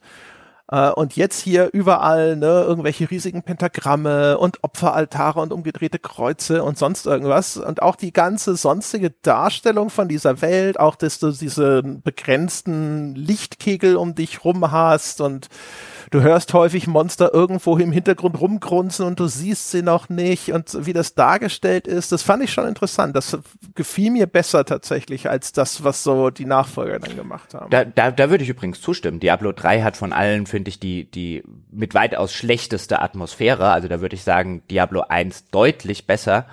Äh, Diablo 3 ist, äh, finde ich, atmosphärisch und von der ganzen Inszenierung ein, ein langweilig gelecktes Mainstream-Spiel ohne Ecken und Kanten in der Hinsicht. Ähm, fand ich atmosphärisch noch nie in, bei keinem der Durchläufe auch nur ansatzweise so interessant wie in Diablo 1. Es ist halt spielerisch das viel interessantere Spiel, weil man halt wirklich Kombinationen aus unterschiedlichen äh, Skills, weißt du, erst, erst Ressource aufbauen, dann Ressource konsumieren, all solche Geschichten da halt drin sind und halt nicht nur drücke links to win, ja, oder Press, Press Right to Win äh, drin steckt. Deswegen auf der Ebene ist es halt einfach, finde ich, das wesentlich spielerisch wesentlich interessantere äh, Spiel, weil ich halt auch mit den einzelnen Charakterklassen dann noch durch unterschiedliche aktive und passive Fähigkeiten äh, auch noch unterschiedliche Spielweisen machen kann. Meine, die Spielweise meiner persönlichen Vorliebe und so weiter anpassen kann. Ich hätte gerne einen Diablo 3, also ein Spiel vom Gameplay Loop von Diablo 3 mit der Atmosphäre von einem Diablo 1 jederzeit. Ja, aber wenn ich halt, wenn ich halt quasi wählen muss zwischen diesen beiden, würde ich jederzeit ein Diablo 3 nehmen, weil mir das halt nicht nach, nach wirklich einer halben Stunde mich furchterregend anödet. Ja, ich glaube, ich, ich bin da halt, ich hatte das Gefühl, es war am besten, als ich da so nett durchgecruised bin. Ich, das ist, ich will halt in meinem Cookie-Clicker nicht noch Special Attacks und Ich will halt keinen Cookie-Clicker. Diablo 3 ist immer noch ein Cookie-Clicker. Naja, lange nicht so sehr, lange so, nicht so hier, sehr. hier Systeme drüber gestülpt. Aber das Ding ist genauso strunz zumindest. Also ich habe es mit dem Barbaren gespielt. Das ist das Einzige, was ich mit Diablo 3 hier ausprobiert habe. Und das war nicht anders, ehrlich gesagt, vom Spielgefühl her. Nee, gut, wenn du halt die, wenn du halt die, die, die langweiligste Klasse des Spiels ausprobiert hast, ist es dann natürlich, hm. Ja, das könnte ich dir jetzt mit dem Magier, könnte ich jetzt auch sagen. Ja, wenn du den Magier spielst, ja, hast du Krieger gespielt wie damals ich, dann würdest du jetzt ja auch da sitzen und Rosenblüten auf den Weg von Diablo 1 Ja, das, das, das Problem ist aber, dass, äh, dass das nicht funktionieren würde als Argumentation, weil ich ja explizit den Magier gespielt habe, weil ich auf der Suche bin nach etwas, was nicht nur ständig Linksklick ist, weil ich ja schon weiß, dass mir der ständig Linksklick keinen Spaß macht. Und bei Diablo 3 gibt schon einige Sachen, also wenn du den, den, den, den Totenbeschwörer zum Beispiel, den Hexendoktor, da kannst du schon interessante Spielstile machen, die wirklich mehr sind als ein Cookie-Clicker. Und das finde ich halt das Interessante bei Diablo 1, ist, wie sehr das ein reines Klickerspiel ist. Und ich mag halt keine Klickerspiele. Mit Einschränkungen. Ne? Also wie gesagt, also so Positionierung deiner Spielfigur und sowas, das spielt schon auch eine Rolle. Es ist nicht ganz hundertprozentig nur so. Ja, und es kommt auch im späteren Verlauf, so viel sei ja durchaus gesagt, ähm, jetzt wahrscheinlich nicht so weit, wie einer von uns drei jetzt in diesem Durchgang gespielt hat, aber was ja später handfest passiert, ähm, insbesondere wenn du dann sozusagen in den, in den Endlos-Modus äh, rüberwechselst, dann kommt es schon ein bisschen auf Hand-Auge-Koordination und Timing an, weil dann musst du nämlich teilweise in den, auf den höheren Schwierigkeitsgraden, in diesen Höllenlevel, da musst du schon, musst du schon äh, flinke Finger haben, um rechtzeitig die Tränke einzuschmeißen. Ich weiß noch, das haben wir früher, habe ich das mit einem Kumpel gespielt, äh, immer auf die Maßgabe, ich habe gespielt und er hat das Keyboard auf dem Schoß gehabt und war für die Tränke verantwortlich. Also eine meiner besten Szenen ergab sich in Diablo 1 auch nochmal, um die Wunde nochmal schnell aufzureißen, dank des begrenzten Inventars. Äh, da kämpfte ich gerade gegen irgendwas, äh, man erkennt es ja gar nicht mehr vor lauter Klickerei und dann ist meine Waffe kaputt gegangen und ich erinnerte mich aber daran, wo noch eine andere Waffe rumlag, die ich vorher nicht hatte einsammeln können wegen meines vollen Inventars und es war sehr spannend, dahin zurückzulaufen, das Ding einzusammeln, auszurüsten und weiterzukämpfen. Ähm, eine Szene, die mir sehr ans Herz gewachsen ist und die äh, mich hat wirklich laut vom Schreibtisch hat poltern lassen, was ich auch schon lange nicht mehr in einem Spiel, geschweige denn in Diablo erlebt habe. Ähm, also ich finde, das ist schon ein Cookie-Clicker-Spiel, aber da steckt auch mehr drin, wenn man so ein bisschen den Kopf dazu einschaltet. Ich war da wirklich, wie gesagt, sehr angetan. Ja, aber ist es eigentlich schwierig oder einfach, Dom? Ich muss sagen, ich fand es erstaunlich anstrengend und schwierig. Also gerade zu Beginn ähm, war mir zum Beispiel eine Sache gar nicht klar. Der Magier, äh Quatsch, der Krieger hat eine besondere Fähigkeit, wie jede andere Klasse auch. Beim Krieger ist es aber die, dass er seine Ausrüstung selber reparieren kann. Und was ich zuerst gar nicht gemerkt habe, ist, mit jedem Reparieren, wo man normalerweise den Schmied dafür braucht und zurücklaufen muss, mit jedem Reparieren im Feld quasi, sinkt die, die insgesamte Haltbarkeit eines Gegenstands. Und ich habe das zuerst nicht bemerkt. Und das hat natürlich äh, während eines Runs für erhebliche Probleme gesorgt, als ich ein Schwert hatte, das nach irgendwie drei Schlägen kaputt geht. Äh, und das war, das war krass. Und dann habe ich eben angefangen, Dinge erstmal mitzuschleppen als Sicherheitsequipment, also Sicherheitswaffen, Sicherheitsschilde, Sicherheitsrüstung. Und dann habe ich aber gemerkt, jetzt habe ich keinen Platz mehr, um Dinge mitzunehmen, wenn ich tolle Sachen finde. Und das hat mich dann dazu gefordert, meinen Spielstil wieder zu verändern und so weiter und so fort. Also ich fand das ganz, also angenehm fordernd. Ich fand das nicht, es war für mich kein leichtes Spiel. Weil das ist ja natürlich auch nochmal ein Unterschied, ne? Diablo, ich, das ist ja, einiges ist ja sehr untererklärt in dem Spiel. Mhm. Diese Schreine zum Beispiel. Ich hatte das völlig vergessen. Du gehst an den Schrein, dann kommt irgendein ominöser Textbaustein, der dir einen Hinweis darauf gibt, was das jetzt vielleicht gemacht hat. Aber das muss man ja ursprünglich rausfinden, wenn man es nicht schon weiß. Oder auch jetzt so, was du beschreibst, auf die Idee würde ich gar nicht mehr kommen. Ne? Also ich würde mhm. immer da sitzen und sagen, möglichst schnell das, das Town Portal an den Start bringen, was auch immer das für Voraussetzungen hat oder sowas. Ich weiß weiß gar nicht, ob so ein Scroll of Town Portal eine Magie-Mindestwert hat oder sowas, aber ab, de, ab dem Moment wird jetzt irgendwie nichts mehr zu, als Ersatz mitgenommen, sondern du hast halt immer ein Town Portal im Inventar, dein Geld liegt irgendwo auf dem Dorfplatz von Tristram, du hast allen, alle nochmal ernst angeschaut und gesagt, das ist meins, Finger weg und dann geht's ab, wieder zurück nach unten. Aber das sind natürlich Sachen, die man sich erst angeeignet hat und deswegen, ich war ja auch echt überrascht, ich hatte es als relativ knifflig in Erinnerung und ich hab, bin da eigentlich, wie gesagt, weite Teile durchmarschiert und selbst nach hinten raus wurde es nicht per se schwierig, sondern nur mühsamer. Ähm, aber da waren halt so viele Sachen drin. Was ich auch vergessen hatte, zum Beispiel, ist erstens, kaputt heißt kaputt. Ich, ja, ich ja, habe ja. gesehen, so, ja, dein Schwert ist gleich kaputt. Ich so, ja, ist klar, okay, dann geht's halt kaputt. So, okay, und jetzt nehme ich ein anderes Schwert und das andere Schwert repariere ich, wenn ich wieder im Dorf bin. Und dann so, what the fuck, mein Schwert hat es weg. Und dann so, ah shit, oh shit, sie sind richtig kaputt. Das habe ich vergessen. Nein.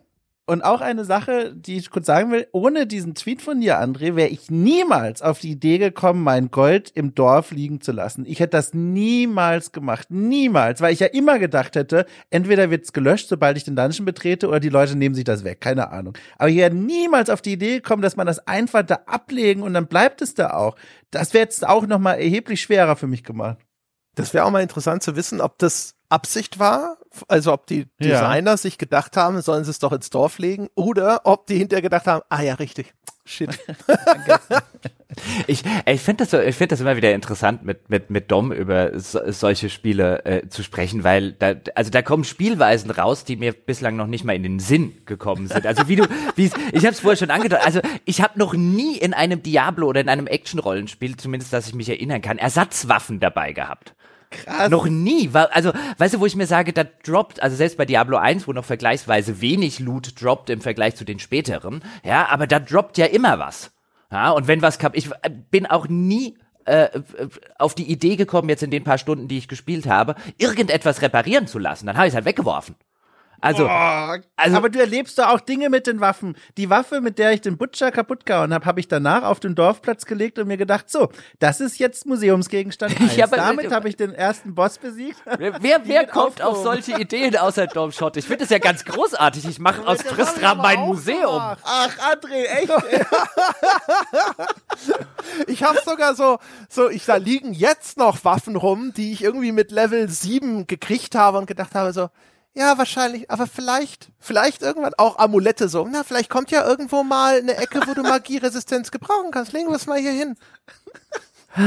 Aber äh, das ist ja auch wieder so ein schönes Beispiel, wo, wo äh, so mach dir deinen eigenen äh, Spaß, zumindest so in deinem ja. Kopf oder deine eigene, dein, erzähl dir deine eigenen kleinen Geschichten, wo das natürlich, das ist ja immer wieder das Interessante, wo das natürlich äh, äh, hilft, ähm, dass, dass einem etwas mehr Spaß macht und wo dann jemand, äh, äh, bei dem das in diesem Spiel jetzt nicht funktioniert oder dieses Spiel auf eine andere Art und Weise spielt, natürlich so ein bisschen da sitzt und sagt, was, was kann dir daran Spaß machen? Weißt du, wenn wir bei dem Inventarmanagement bleiben, so wie du ähm, äh, das jetzt schilderst in dieser Gesamtbetrachtung, Dom, weißt du, auch, auch das Spiel, das in deinem Kopf und die Erzählung, de, dein eigenes Narrativ, was in deinem Kopf passiert, ähm, wo du dann, wo du dann, ich finde das, finde das total faszinierend, so zusammenwirfst dann so, oh, ich habe lange nicht ge gemerkt, dass diese dieser Skill, den der Krieger dort hat mit dem Waffen reparieren. Deswegen habe ich übrigens vorhin so wie selbstverständlich gesagt, alle der, der, der, der Skills sind Mist, die die mitbringen, außer der die versteckte Badeklasse, weil den, all, den ganzen Rest kannst du ein, einfach nicht gebrauchen, aus genau diesem Grund, den du geschildert hast.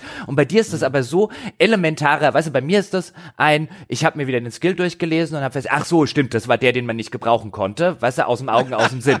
Ja, und bei dir ist das so elementarer Bestandteil deines spielerischen Narrativs geworden, dass du deinen Spielstil angepasst hast, weil mhm. du das ähm, dir wahrscheinlich nicht genau genug angeguckt hast, irgendwie übersehen hast, dass das eben die Gesamthaltbarkeit so weit runterdrückt, dass der Skill eigentlich völlig nutzlos gewesen ist. Und dann entsteht ein völlig anderes Spielenarrativ in deinem Kopf, das halt dann nicht mehr so sonderlich mit meinem kompatibel ist, weil ich es halt einfach mhm. auf eine völlig andere Art und Weise gespielt habe. Aber das arbeitet so wunderschön raus, wie man, wie man, wie man Spiele ähm, völlig unterschiedlich wahrnehmen kann. Und ich sitze dann da und sage, aber dieses gähnend langweilige Rumgeklickere, das kann doch keinen Spaß machen. Und dann kommt der Dom Schott rein und dann erzählt der Dom Schott, was für ein Narrativ in seinem Kopf passiert ist. Und dann denke ich mir, ja, wenn das in meinem Kopf passiert würde, fände ich das auch interessant. Ich finde übrigens, äh, äh, auch, Achtung, kontroverse Meinung Nummer 15.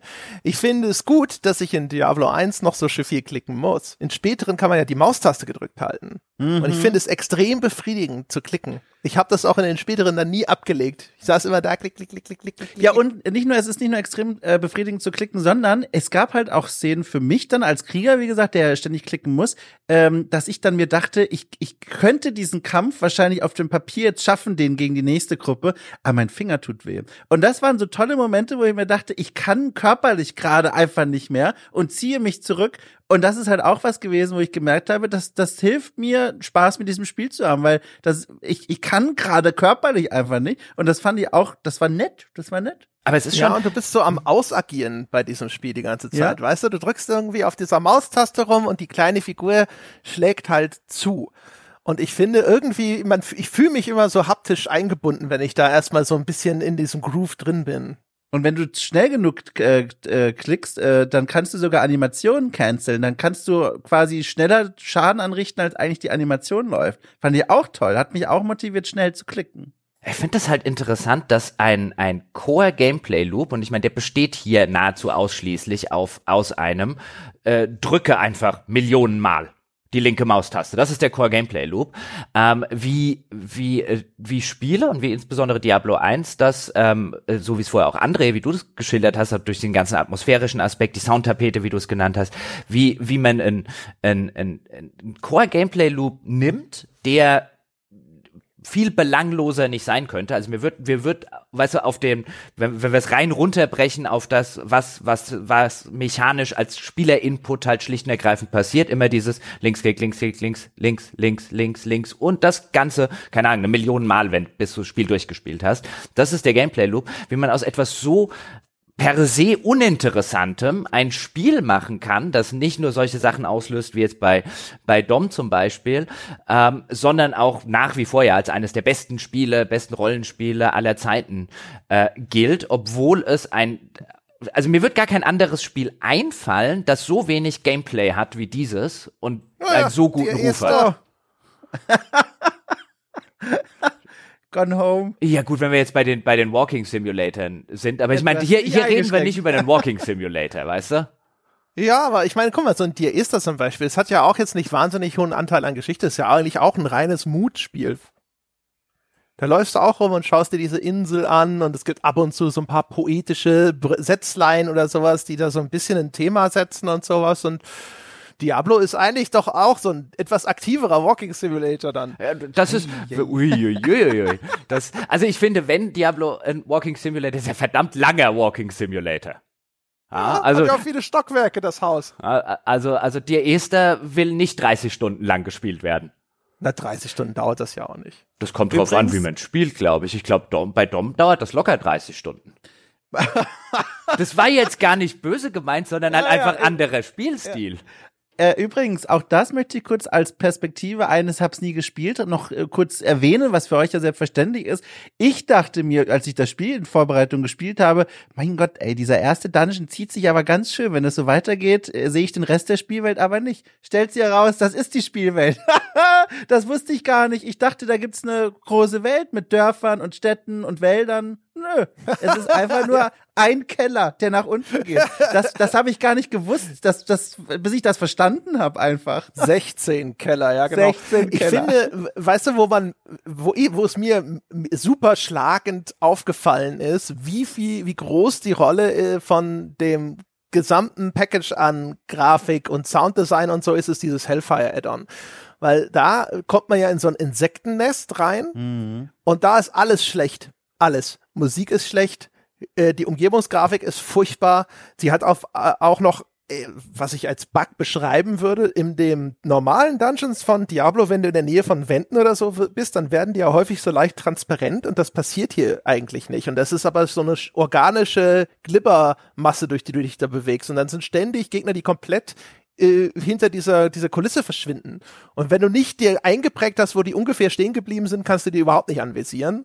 Dann schießt da auf einmal irgendwas und du siehst es nicht und es ist total furchtbar. Die Todesanimationen sind scheiße, die Geräusche, die die Insekten machen, sind scheiße.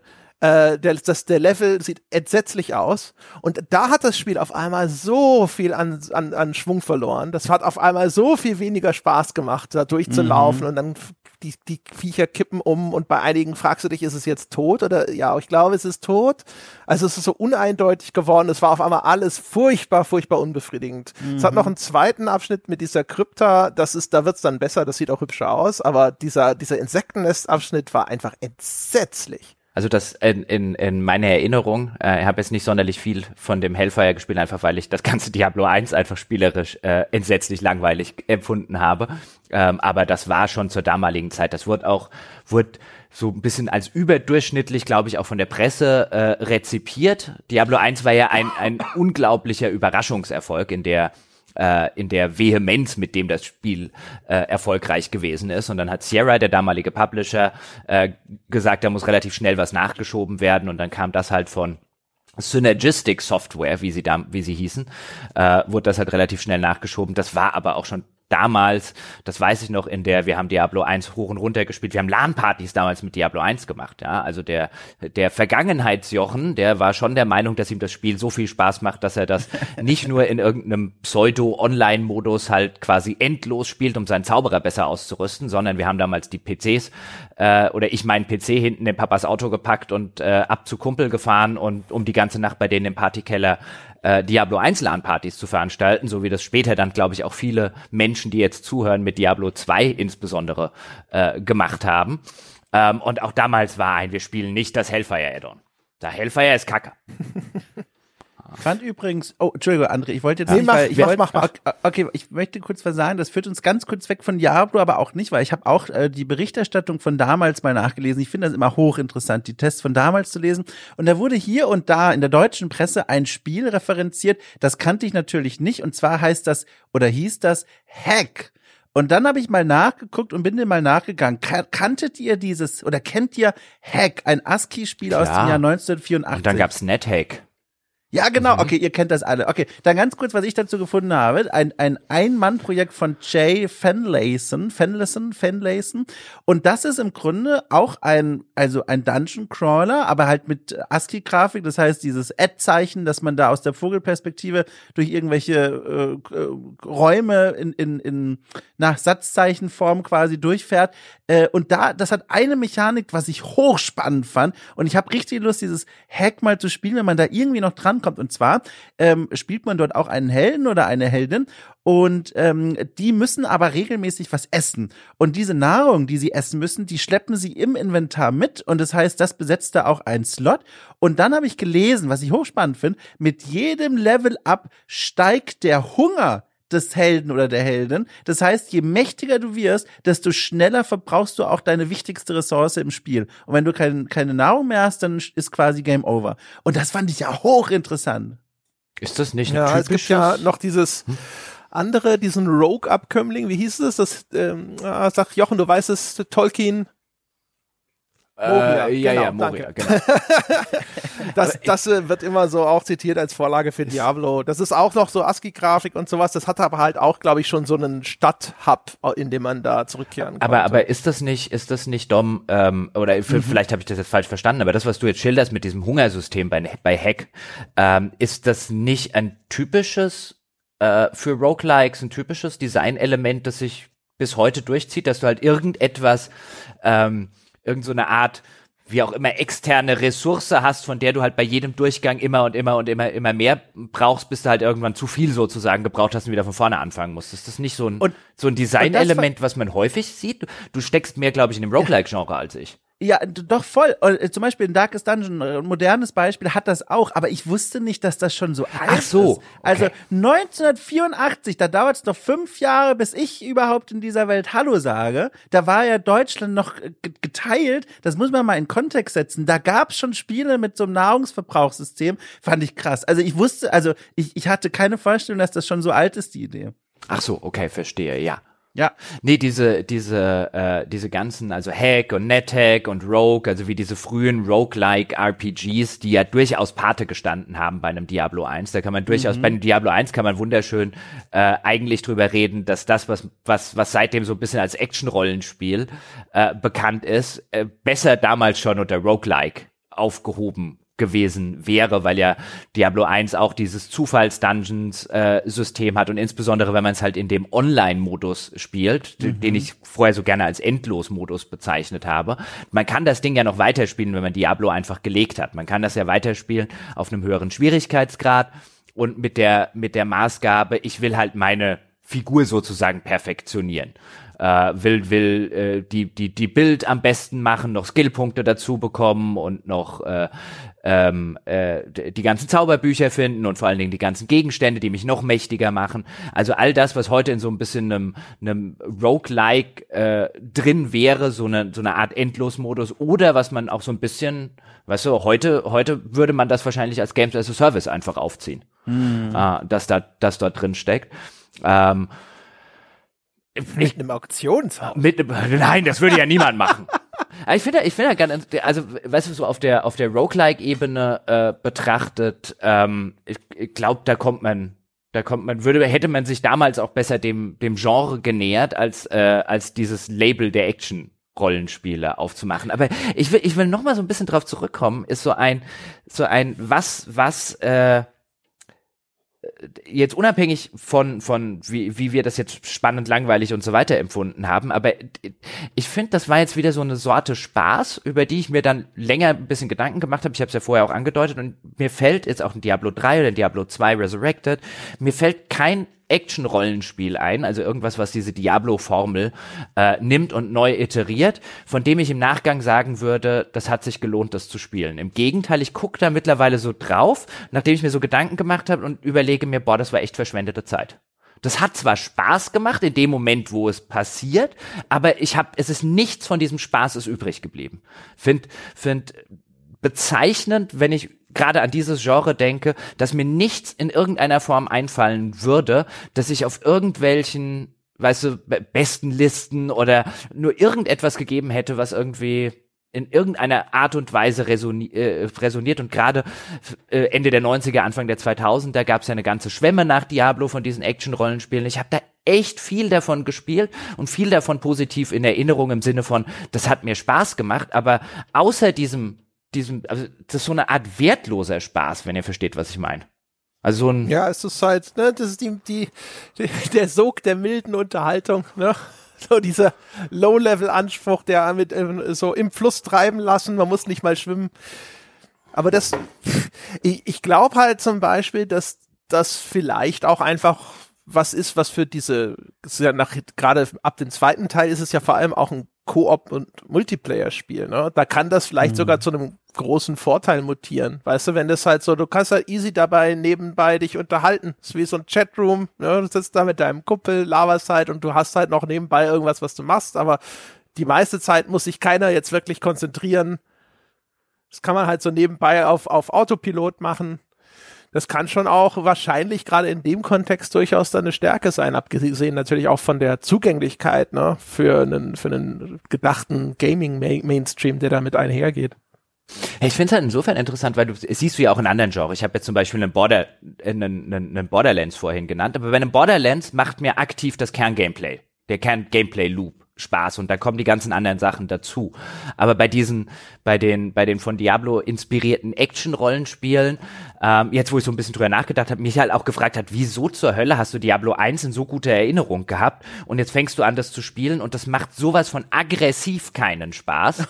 ähm, ich fand es wirklich, ich, fand's, ich finde es absolut entsetzlich. Wenn ich das heute testen müsste, wäre das ein, äh, es macht mir halt einfach wirklich keinen Spaß. Mhm. Gar keinen hab, hab lange für den Podcast schon nichts mehr gespielt, was mir so wenig Spaß gemacht hat wie Diablo 1, so anti-Spaß gemacht hat, so ein, ich will das hier gerade nicht machen, was ich, was von mir erfordert wird. Ich sehe schon, weißt du, Spiel, was möchtest du, aber ich, das macht mir keinen Spaß. Ich will hier jetzt nicht sitzen und auf der Maus, mit der Maus tausendmal die rechte Maustaste klicken, um 14.000 Firebolts in, äh, äh, in, in, in Gegner, die quasi keinerlei KI äh, besitzen, irgendwie reinzumachen. Und ab und zu muss ich zurücklaufen, äh, damit ich wieder Distanz gemacht habe. Und das ist alles, das ist das, das ist das Ausmaß des Gameplays, äh, das hier stattfindet. Ich fand das aggressiv, zu Tode langweilig.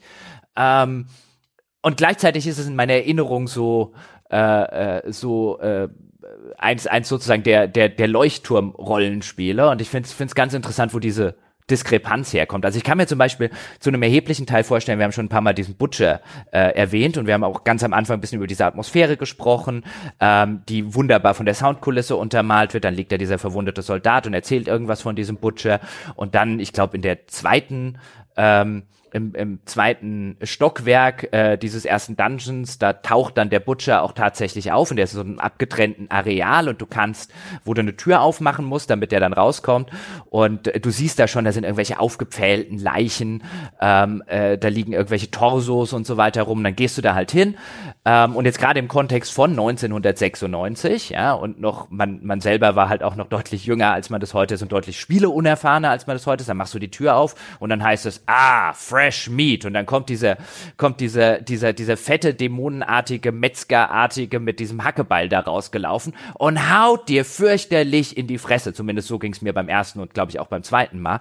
Und es war halt so eine Dynamik, die in einem Spiel entstanden ist, die es damals in meiner Erinnerung zumindest und auch wenn ich jetzt so ein bisschen nachrecherchiert habe in dieser in dieser Dynamik wie das erzählt wird wie das äh, wie das inszeniert wird wie plötzlich eine Sprachausgabe woher kommt wo man überhaupt nicht damit gerechnet hat ähm, ich glaube, das hatte ich zu diesem Zeitpunkt einfach so noch nicht gespielt. Und heute guckst du da natürlich drauf und diese Sequenz ist an sich nichts Besonderes, sondern nur im Kontext ihrer Zeit. Was ist mir persönlich, also ich höre zu und verstehe das komplett, was ich merke, was bei mir noch ein bisschen hilft, etwas Grundwohlwollen, also Wohlwollen ist das falsche Wort, eine Grundbegeisterung äh, aufzubauen, um quasi über Dinge hinwegzusehen, die mich vielleicht eigentlich stören würden, keine Ahnung, ist, dass ich äh, mich ein bisschen so fühle wie so ein kleines Kind, das in die Stadtbücherei geht und so einen ganz alten Buchschinken rausholt und den Staub so wegpustet und sich denkt, mein Gott, dieses Spiel haben vor über 20 Jahren so viele Menschen gespielt äh, und jetzt jetzt, jetzt fasse ich es auch mal an. Jetzt äh, klicke ich in diesem Programmiercode rum, der 1996 veröffentlicht wurde. Das hat was, finde ich, sehr also fast schon erheben. Das ist, hat was sehr Faszinierendes, als würde man in ein Museum zum Anfassen gehen. Und das habe ich gemerkt, das hat auch am Anfang zumindest viel Faszination ausgemacht, als ich eigentlich in Riss dran rumstand und mir dachte, naja, also Immersion ist das hier nicht, wie sie alle vor ihren Türen stehen. Also bei mir war es auch so, das ist so ein bisschen wie wenn ich jetzt äh, hier, weiß ich nicht, zurückgekehrt wäre nach Bad Brückenau, wo ich als Kind gewohnt habe. Mhm. Weißt du, und wenn mhm. du dann so die alte Straße nochmal langläufst und dann so denkst du, ah ja, das, guck mal, das sieht noch aus wie früher, ich erkenne es wieder. Ich habe mich zum Beispiel voll gefreut, als ich dann Garbard the Week wieder getroffen habe. Das ist so ein Böcklein, der steht in der Ecke und dann gehst du da hin und dann so, no hurt, no kill. Ja, so, lass mich leben und dann schenke ich dir was und so. Und ich so, ah, richtig, ich erinnere mich, wir haben eine Woche lang nur noch in Zicklein-Sprache miteinander kommuniziert. Das war schön. Das hat schon, das hat dann, das hat schon so, so diesen leicht nostalgischen Anstrich. Wenn ich die, ich habe das angefangen zu spielen und ich hatte sofort wieder meinen alten Jugendzimmer-Schreibtisch vor Augen mit tiefen Furchen äh, in der Tischplatte und so. Ja, also das, das war schon nett, ne? Und ich, wie gesagt, ich glaube, es war echt ein Vorteil, für, dass das jetzt auch relativ widerstandslos sich hat äh, einmal durchspielen lassen. Ich glaube, wenn ich da jetzt irgendwie an einigen Stellen hätte kämpfen müssen, weiß ich nicht, ob ich darauf dann wirklich Lust gehabt hätte. Das war jetzt schon nett, dass es jetzt eben tatsächlich eher so der, der etwas interaktivere Walking Simulator gewesen ist. Das hat sicherlich geholfen. Der, äh, wisst ihr eigentlich, was eins der Hauptinspirationsquellen für Diablo 1 war? Wenn ihr es nicht wisst, Hack kommt man da nie drauf. Aus dem Jahr 1984. Nee, NHL 94. Nee. Ah, das Eishockeyspiel von EA Sports, äh, die 94er Ausgabe, die übrigens als eine der als einer der Höhepunkte der Reihe gilt, damals so Super Nintendo äh, äh, Ära gewesen und äh, gab es auch einige Neuauflagen. Ich glaube, Vorbesteller von NHL 21, also von dem von letztem Jahr, haben 94 dazu bekommen, weil es so ein bisschen den Kultstatus hat. Und was NHL 94 damals gemacht hat, war, es war eines der Spiele, die dich am schnellsten ins Spiel gelassen haben. Ähm, also wo du am wenigsten tun musstest, um auf das Eis zu kommen mit einem Puck, weißt du, und es geht los und ein Eishockeyspiel findet statt. Und gerade Spieler aus der damaligen Ära haben das gerne und gerade Rollenspiele, ich hatte es vorher auch schon mal angedeutet, haben das gerne gemacht. Erstmal Charakter erschaffen, da musst du dem Namen geben, da musst du das Aussehen ansehen, da musst du dies machen, da musst du jenes machen. Und es kann schon mal irgendwie eine halbe Stunde oder so dauern, je nachdem, wie viel Zeit du dir lässt, bevor du überhaupt irgendetwas vom Spiel siehst. Ähm, und das war bei Sportspielen auch eine Weile so. Und dann hat halt NHL 94 insbesondere gesagt, nee, wir müssen die Leute, weißt du, wir werden massenmarkttauglicher, wir wollen immer mehr davon verkaufen. Wir müssen die Leute, die jetzt auch einfach mal sagen, gerade bei so einer Sportsfranchise, ich mag Eishockey, ich nehme das jetzt einfach mal mit. Die Leute müssen so schnell wie möglich ins Spiel kommen, die dürfen wir nicht überfordern. Ähm, und da war NHL lange so ein, so ein NHL 94 lange so ein Aushängeschild. Und ich habe das selber auf dem Super Nintendo rauf und runter gedattelt damals, das weiß ich noch, total totaler Fan von gewesen. Und ich habe mir auch das jetzt so ähnlich wie bei einem Diablo, ich habe mir das vor, äh, vor bisschen länger ist es schon, schon her, nochmal irgendwie zu Gemüte geführt, weil ich auch immer wieder da sitze und mir so denke, ach, diese neueren NHL-Spiele, was die neuen Sportsimulationen, da ist mittlerweile so viel Simulation äh, drin, dass ich es da wieder anstrengend finde. Ich will mich da nicht irgendwie 20 Stunden einarbeiten müssen. Ich würd, hätte gerne mal wieder einfach so was Unkompliziertes wie früher. Und dann habe ich aber auch bei NHL 94 mitgekriegt, so ähnlich wie bei Diablo, okay, das ist mir zu unkompliziert da ist, da ist einfach, weißt du, das ist halt einfach so ein, also da steckt bei NHL 94 mehr Gameplay drin als da, aber weißt du, so zwei Tasten, äh, Pass und Schuss und so weiter, das ist dann schon ein bisschen arg. Ah. Aber es ist interessant, wie man aus dieser, weißt du, wie, wie, wie, was aus dieser Ära kommt, die halt noch zur damaligen Zeit, so Mitte, Ende der 90er, halt, wo es, wo es sehr darum ging, wir müssen unsere Spiele unkomplizierter machen. Ja, ich glaube aber zum Beispiel, also ich wäre immer noch im Geiste bei dir, weißt du, wenn sowas ein bisschen simpler wäre. Es dürfte halt, das Problem ist halt, die damalige Technik ist dann halt auch auf sowas wie ein Digipad und solche Sachen ausgelegt. Jetzt ist es bei Diablo nicht das Digipad, sondern das liegt daran, dass das ja irgendwie mal als Rundenstrategietitel angefangen hat in der Entwicklung und deswegen ist es immer noch dieses Teilsystem und du kannst dich nur in acht Richtungen bewegen. Ähm, und ich glaube aber, weißt du, wenn das jetzt in, in einigen Punkten sowas modernisiert wäre, was halt auch zum Beispiel so Sachen wie jetzt nicht Ball, sondern weiß nicht, Puck-Physik und solche Geschichten angeht, weiß ich gar nicht. Wobei natürlich andererseits jetzt so Sachen, heutige Sportsimulationen wie FIFA so komplex sind, die eigentlich in der grundlegenden Bedienung auch nicht. Da gibt's dann vielleicht häufig noch so einen Überbau, ne, wie mache ich jetzt einen Fallrückzieher oder sonst irgendwas, aber das grundlegende System ist ja das teilweise auch gar nicht mal so komplex. Ja gut, aber es wurde schießen. Äh, ja, nee, eigentlich nicht. Also das hattest du ja vorher. Also du hast jetzt schon locker mal die drei- oder vierfache Menge an Tasten, die du drücken kannst. Also hoher Pass, tiefer Pass, flacher Pass. Ja, ja, aber welche Tasten musst du denn wirklich drücken, ne? um es einfach mal so äh, äh, basic zu spielen? Ja, natürlich, aber es ist halt schon ein Unterschied, ob du wie früher in den 90ern halt Schuss und Pass hast oder ob du äh, äh, flacher Pass, hoher Pass, steiler Pass in die Tiefe, äh, flacher Schuss, hoher Schuss und so weiter. Also du hast halt einfach schon äh, deutlich mehr äh. Tasten. Ob du sie jetzt alle benutzen musst, ist natürlich dann die andere Frage, aber ähm, sozusagen die Grundkomplexität, die hat sich schon arg gesteigert. Wobei, ich erinnere mich an das beste Fußballspiel der Spielegeschichte, Nintendo World Cup aus dem Jahr 1990. Habe ich sehr viel gespielt damals. Äh, dort gab es auch verschiedene Schusstechniken, je nachdem, wie du deine Stirn über diese zwei Knöpfe gerollt hast. Äh, auf deinem, was war das? Ähm, NES-Controller, genau. Äh, konntest du so einen Megaschuss zum Beispiel rausholen. Also gab auch ne, Ausnahmen. Das war entsetzlich, das Spiel. Das ich habe das auch viel Spiel. zu viel gespielt, ich hab's weil geliebt. Das, ich, das war eines der NES-Spiele, die bei meinem NES dabei waren. Da war mal so ein Dreiermodul mit Mario ja. Brothers, World Cup und noch irgendeinem Schnickschnack. Aber eigentlich war das, das eines der schlimmsten Fußballspiele, die jemals gemacht wurden, glaube ich. Fantastisch, so brutal auch. Einfach die Leute wegbolzen und dann sind die Augen hervorgetreten, wenn man sie gefault hat. Das war toll. Ja, und in einer Tour nur noch diese Superschüsse. Das war, auf dem ja. Super NES ging das ja auch schon los. Ne? Du hattest ja auf dem Super NES theoretisch auch schon sechs verschiedene Buttons. Und die haben ja auch, das, das hat sie ja häufig nicht, äh, nichts davon abgehalten zu sagen, und wenn du die beiden gleichzeitig drückst, ne, dann hast du noch mal einen anderen Schuss. Ja, was machen wir jetzt mit dem Diablo? Also bei euch beiden hat's ja ganz gut abgeschnitten. Ja, ich, ja du musst dich fragen, was machst du mit ähm, Diablo? Ich würde dir sagen, ein, ein Inventar-Mod runterladen, damit du das Ding mal öffnen kannst, weil dann wirst du ganz schnell merken, das hilft auch nicht. nee, das wird mir auch nicht. Also ich muss auf jeden Fall meiner, äh, ich, ich war die längste Zeit der Überzeugung, Diablo 1 ist viel besser als Diablo 2 und 3 und ich habe mich kolossal geirrt. Es ist viel schlechter ja. als Diablo 2 und Diablo 3. Ja. Ähm, äh, zumindest das kann ich jetzt revidieren äh, in der in der Nachsicht, auch wenn ich durchaus anerkennen kann, eben die Sachen mit Atmosphäre, Sounddesign und so weiter, die äh, vorher auch insbesondere André schon angesprochen hat, erkenne ich alles, aber ich finde das Spiel an sich ist einfach macht mir überhaupt keinen Spaß. Hatte ich auch, glaube ich, in der Form noch nicht, dass ich ein Spiel, was ich so hoch eingeschätzt habe, dann irgendwann mal nachgeholt habe, äh, viele Jahre später und zu der Einschätzung gekommen bin, das ist nicht eines der, das ist vielleicht eines der, ähm, der, der interessantesten aller Zeiten im Hinblick auf die Trends und so weiter, die es ausgelöst ist, aber das ist nicht eines mhm. der besten Action-Rollenspiele aller Zeiten, um Gottes Willen. Nein, das ist äh, im Kontext seiner Zeit ja, aus heutiger Perspektive, die GameStar, die André eingangs genannt hat, äh, da gebe ich den Kollegen von der GameStar völlig recht, aus heutiger Sicht kann man, braucht man nicht mehr anfassen. Kann man auch gar nicht. Also es ist mir nach wie vor ein Rätsel, wie André das so lange gespielt hat. Also das ist ein, das ist ein, ja, ich musste mich ja schon durch den ersten Dungeon Floor kämpfen. Um Gottes Willen, also da ist ja jetzt jemand gestorben und eine Wand ist weg. Entschuldigung, ich habe genießt, genossen all das zusammen und ich habe den Tastendruck nicht mehr hingekriegt für stumm. Oh, fast vom Stuhl gefallen. Entschuldigung, ich konnte den Kopf gerade noch zur Seite drücken. oh.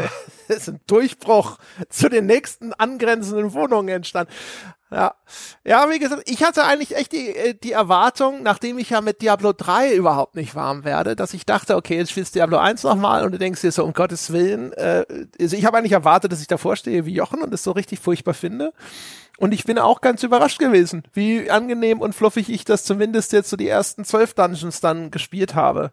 Und wie gesagt, ich kann es nicht besser erklären, als erstens natürlich die wunderbare Straße der Nostalgie runtergewandert und eben auch ne, dadurch das Spiel stark entschärft. Aber auf der anderen Seite, ich finde halt, es ist halt sehr, sehr moody und die Elemente, die mich am meisten anpissen, nämlich tonnenweise Loot und einen Fokus auf Multiplayer und ein Fokus auf Klassen und auf das Ausbauen einer, einer eines, eines Charakterbilds und irgendwelche Rüstungssets und sowas. Und das interessiert mich halt keinen Meter. Das ist mir strunzegal und das ist in Diablo 1 halt alles noch viel stärker zurückgenommen. Und ich vermute, dass das in Verbindung eben mit den ganzen Atmosphärewerten oder sowas, das das dazu führt, dass ich da eigentlich so angenehm dann wohlig mich so durchgekloppelt habe. Also ich kann mir halt auch vor, was ich mir gut vorstellen kann, ist, äh, äh, wenn man kurz vorher Diablo 2 und Diablo 3 auf der Konsole gespielt hat mit der direkten Gamepad-Steuerung, die so viel besser ist als die Maus-Tastatursteuerung, außer was jetzt die Tränke angeht, das ist wieder eine andere Geschichte für einen anderen Tag, dieses äh, Tränkemanagement, aber die direkte Steuerung der Figur und danach gehst du sozusagen, kurz danach gehst du zurück auf diese indirekte Maussteuerung, ähm, insbesondere wenn es dann noch äh, solche Sachen äh, gibt, wie auch schon, schon genannt, dass das mal ursprünglich als Rundenstrategie angefangen hat, nur diese acht Richtungen gibt.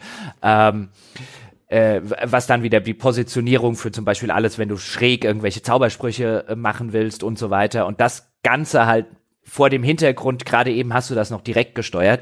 Diese indirekte Steuerung geht gar nicht mehr wenn man die einmal, wenn man die einmal anders gesehen hat ähm, oder einmal anders erlebt hat, finde ich. Das wird halt noch ein bisschen da, äh, dazu kommen, ähm, dass das eine ganz schlechte Idee ist, vorher diese schöne, fluffige, unmittelbare, direkte Steuerung dieses Ding zu haben und dann zurück zu Diablo 1 zu gehen. Huh. Oh, ich muss eine Sache muss ich Dom noch fragen. Dom, wie fandst Bitte? du eigentlich das Intro-Video? Weil das, das war so krass.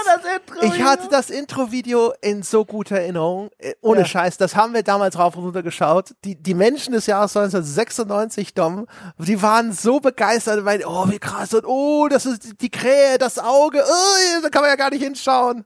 Wie ging's also, dir? ich saß davor und junge Menschen wie ich würden sagen, ich hab gecringed. Also wirklich, ich dachte mir, also richtig übel schlecht. Also ganz schlecht. Ich verstehe schon im Zeit, im Kontext der Zeit, was das soll und was das könnte vielleicht. Aber das fand ich ganz unangenehm. Es erzählt ja nicht mal, also er erzählt irgendwie eine Geschichte. Das sind so einzelne Vignetten, so kurze Szenen von bedrohlichen Mittelalter-Momenten. Aber es ist zum Beispiel nicht so eine Geschichte wie bei einem Age of Empires 2 im Intro, das technisch ähnlich furchtbar aussieht, aber so eine schöne Geschichte erzählt von einem Königspaar, das Schach spielt, währenddessen eine echte Schlacht äh, abläuft. Das war hier so ein bisschen so, uch, also ich, ich, aber ich mag das auch. Das ist nichts, wo ich dann sage, was für ein Scheißspiel, sondern das ist so ein richtig wohliges, so eine, so eine, wie sagt man denn, Phantomnostalgie. Ich habe es damals nicht gespielt, aber habe das Gefühl, ich hätte es damals gespielt. Ja. Das ist ein sehr angenehmes Gefühl. Was so krass, wie schlecht das gealtert ist. Ja. Gegen das Haus ich auch, ich hab's gezapft. Ich, hab, ich hatte im, das Video im Kopf, als ich es gestartet habe, ja. und dann kam ein ganz anderes Video. Das war toll. Ich hatte das Video gar nicht mehr. Ich hätte, hätte mich null mehr dran erinnert, was dort passiert. Also dann, als ich es dann gesehen habe, habe ich mich wieder dran äh, erinnert und ja, das ist also die Tatsache, dass man da mal davor mit offenem Mund gesessen äh, hat und gestaunt hat. Ja, das ist halt, weißt du, Kontext der Zeit. Toll. Weißt du, es ist wie ja, bei wie, so wie, geil, so geil bekloppt, wie das in deinem Kopf abgespeichert ist, weil ich habe echt gedacht so, ja, die Szene mit dem Auge, ne, das war ja krass und dann siehst du es und es sieht auf einmal aus wie Nightmare Before Christmas oder sowas, weißt du, so Augsburger Puppenkiste mit weniger Polygonen. Also ein paar Sachen wie diese diese erhängten Leichen an dem Baum im Nebel, das da kann man noch erahnen, was das mal atmosphärisch gemacht hat, aber so andere Szenen, auch der Held mit seinem Schwert schreitet irgendwie mutig voran in den Dungeon und sowas und es ist alles entsetzlich schlimm.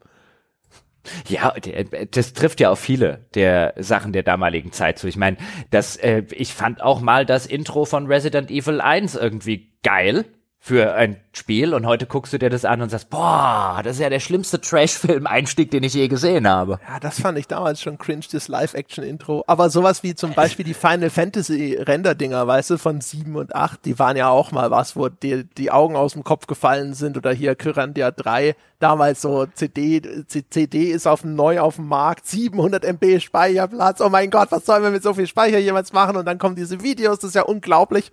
Und jetzt siehst du es und denkst dir so, ach du Scheiße. Ich habe übrigens bis heute kein einziges Final Fantasy gespielt und nur den Final Fantasy 3D-Film gesehen. Das ist ein einziger Kontakt mit dem Franchise bis heute. oh Gott. Weißt, du hast dir, du hast dir, Eingang. nee, nee, das, also das, das, du hast dir das Leben schon selber zur Hölle gemacht. Ja, wenn das einzige, was du kennst, was die, die, diese, The Spirits Within oder wie heißt das? Ja, genau, auf VHS-Kassette damals mhm. in der Stadtbücherei ausgeliehen. Aber es Gut. war doch gar kein 3D-Film, das war ja naja, Damals war das 3D. Im Gegensatz zu diesen anderen Filmen. ja, das meine ich doch. Hier Computergrafik gerendert. Man erkennt gar nicht mehr, ist das echt oder computeranimiert. Wahnsinn.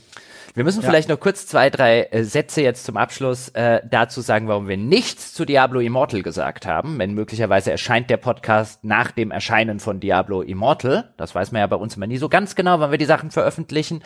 Das kommt jetzt ja am 2.6., glaube ich. Äh, und dann, dann wird ja wieder eine Beschäftigung mit Diablo fällig würde ich tippen. Ich bin mal, also ich bin so leidlich gespannt drauf. Ich würde es dann auch mal spielen, wenn es rauskommt. Aber ich merke immer mehr, wie mich die Reihe völlig, eigentlich relativ völlig verloren hat, ähm, im, im Sinne, äh, dass ich mal davor saß und gedacht habe, jawohl, neues Diablo, yay und so. Und da gibt es ja, ist ja nach wie vor gerade so in der, auch in der deutschen Spieleöffentlichkeit so ein richtiges Thema. Ich glaube, die, zu, zu keinem anderen Spiel hat die GameStar in ihrer Geschichte mehr Previews gemacht, vielleicht Cyberpunk, ähm, als, als zu Diablo 3 damals. Ähm, und jetzt ist es eher so ein, hm, ich werde mal reinspielen in das Immortal. Das kommt ja jetzt auch für den PC und nicht nur für äh, Mobile-Plattformen, aber so ein Mobile-Diablo, hm, hm, weiß nicht, wie es euch geht. Wahrscheinlich wird's André gleich direkt skippen. Ja, also ich, ich kann es kurz machen. Bin völlig desinteressiert. Das Einzige, was mich interessiert, ist, wie perfide ist die Monetarisierung. Das ist vielleicht auch der einzige Grund, dann mal reinzuschauen. Ja, mir geht's genauso. Ich freue mich auf das nächste Diablo für die klassischen Plattformen. Es sieht halt auch auf den Screenshots schon wieder so aus wie Diablo 3. Und ich finde, was halt, was halt bei Diablo 3 schade ist. Ich äh, weiß nicht, ich mag diesen, diesen, ich, ich kann auch nicht mal den Finger drauflegen, warum ich finde, dass das so einen geleckten Look hat, aber ich mag das schmutzige, ähm, atmosphärische von Diablo 1 viel, viel lieber als dieses kunterbunt angeleckte mit irgendwie Dark Fantasy, wie es André vorhin gesagt hat. Ja. Aber ich, also ich glaube, ich werde schon reinspielen am zweiten, wenn das rauskommt. Ich werde bestimmt reinspielen. Es wird ich, noch nicht lange ich, dauern. Ich auch. so nach 30 Minuten wird, wird es so ein Geräusch geben wie so, ah ja, okay. Dann beginnt die App zu zittern, oben rechts taut ein X auf und der Finger wird das Ding löschen. Ja, genau, dann wird auf den Home-Button gedrückt, ja, das, die einmal gedrückt halten auf der App. Möchten Sie das wirklich deinstallieren? Was fragst du noch? oh, eine Sache. Gut, dass du sagst. Und dann gehen wir wirklich hier raus. Eine Sache, die mich völlig äh, überrascht hat bei Diablo 1. Eine Sache noch ganz kurz. Ich habe mehr als einmal ist es mir passiert, dass ich ähm, Escape gedrückt habe um das Spiel zu speichern, aber geklickt habe auf Spiel laden und ohne eine Nachfrage der letzte Spielstand geladen wurde. Und da habe ich schon mehr als eine äh, schlimme Situation gehabt. Das ist mir sehr häufig passiert. Ist das ein Problem, das es damals auch schon gab oder, oder, oder bin ich einfach doof? Also letzteres, aber ich glaube, du bist nicht der Einzige, der doof ist und ja, dementsprechend wurden dann Bestätigungsbildschirme eingefügt. Ja, ja ich weiß nicht. Ich habe zum Beispiel, ich hatte vergessen auch, dass du das tot tot heißt, genauso wie kaputt kaputt heißt. Ja. Und dann habe ich nicht gespeichert und dann ist mir das das erste Mal passiert und dann habe ich irgendwie zwei Dungeons nochmal neu anfangen müssen oder so. Also da habe ich auch innerlich sehr, also an der an an der Zellentür meiner wattierten Zelle ge gerüttelt ja. Und, und natürlich bin ich danach auch dumm genug gewesen, dass mir das noch, noch mindestens zweimal passiert ist. Selbstsicher ja, da gut. durchgelaufen, mir passiert eh nichts, irgendwie blöde umringt worden, gestorben und dann so, oh fuck, wann habe ich das letzte Mal gespeichert? Zitternd auf, auf Load und dann da. Oh shit.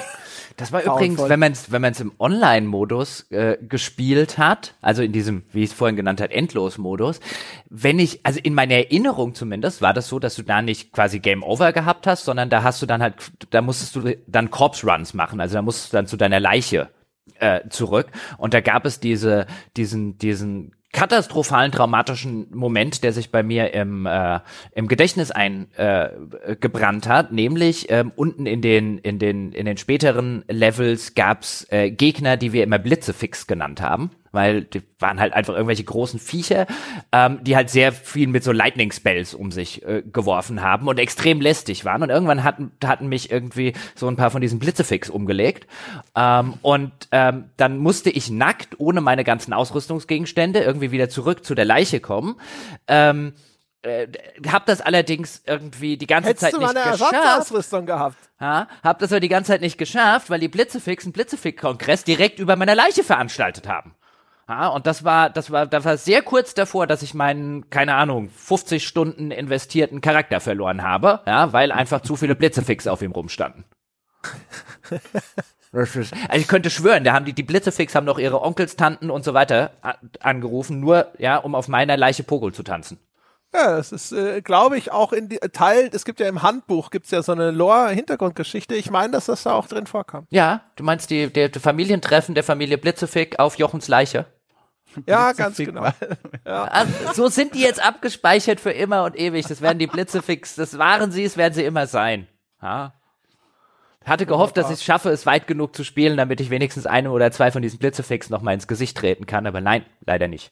Tja, da äh, wurde, da hörte man ein lautes äh, Aufatmen und Stoßseufzer unten irgendwo mhm. in Level 14 oder so. Und auch Sie da draußen, meine Damen und Herren, dürfen die jetzt erleichtert durchatmen, weil das, das war unsere Retrospektive, unser Rückblick, unser Neuantreten bei Diablo 1. Ich danke euch da draußen fürs Zuhören. Falls ihr neu antreten wollt bei zum Beispiel positiven Bewertungen für diesen Podcast, könnt ihr das tun auf iTunes und, dort die verdiente 5-Sterne-Wertung hinterlassen. Ihr könntet uns folgen auf iTunes oder, was ja noch viel besser wäre, ihr könntet neu antreten als Bäcker dieses Podcasts oder auch zurückkehren dazu gamespodcast.de slash abo, patreon.com slash auf ein Bier oder auch direkt bei Apple Podcasts aus der Apple App heraus. Da überall geht das. Und wenn ihr mit uns über Diablo 1 oder was auch immer diskutieren wollt, ab ins weltbeste Spieleforum, forum.gamespodcast.de. Das war's für diese Woche und wir hören uns nächste Woche wieder. Bis dahin.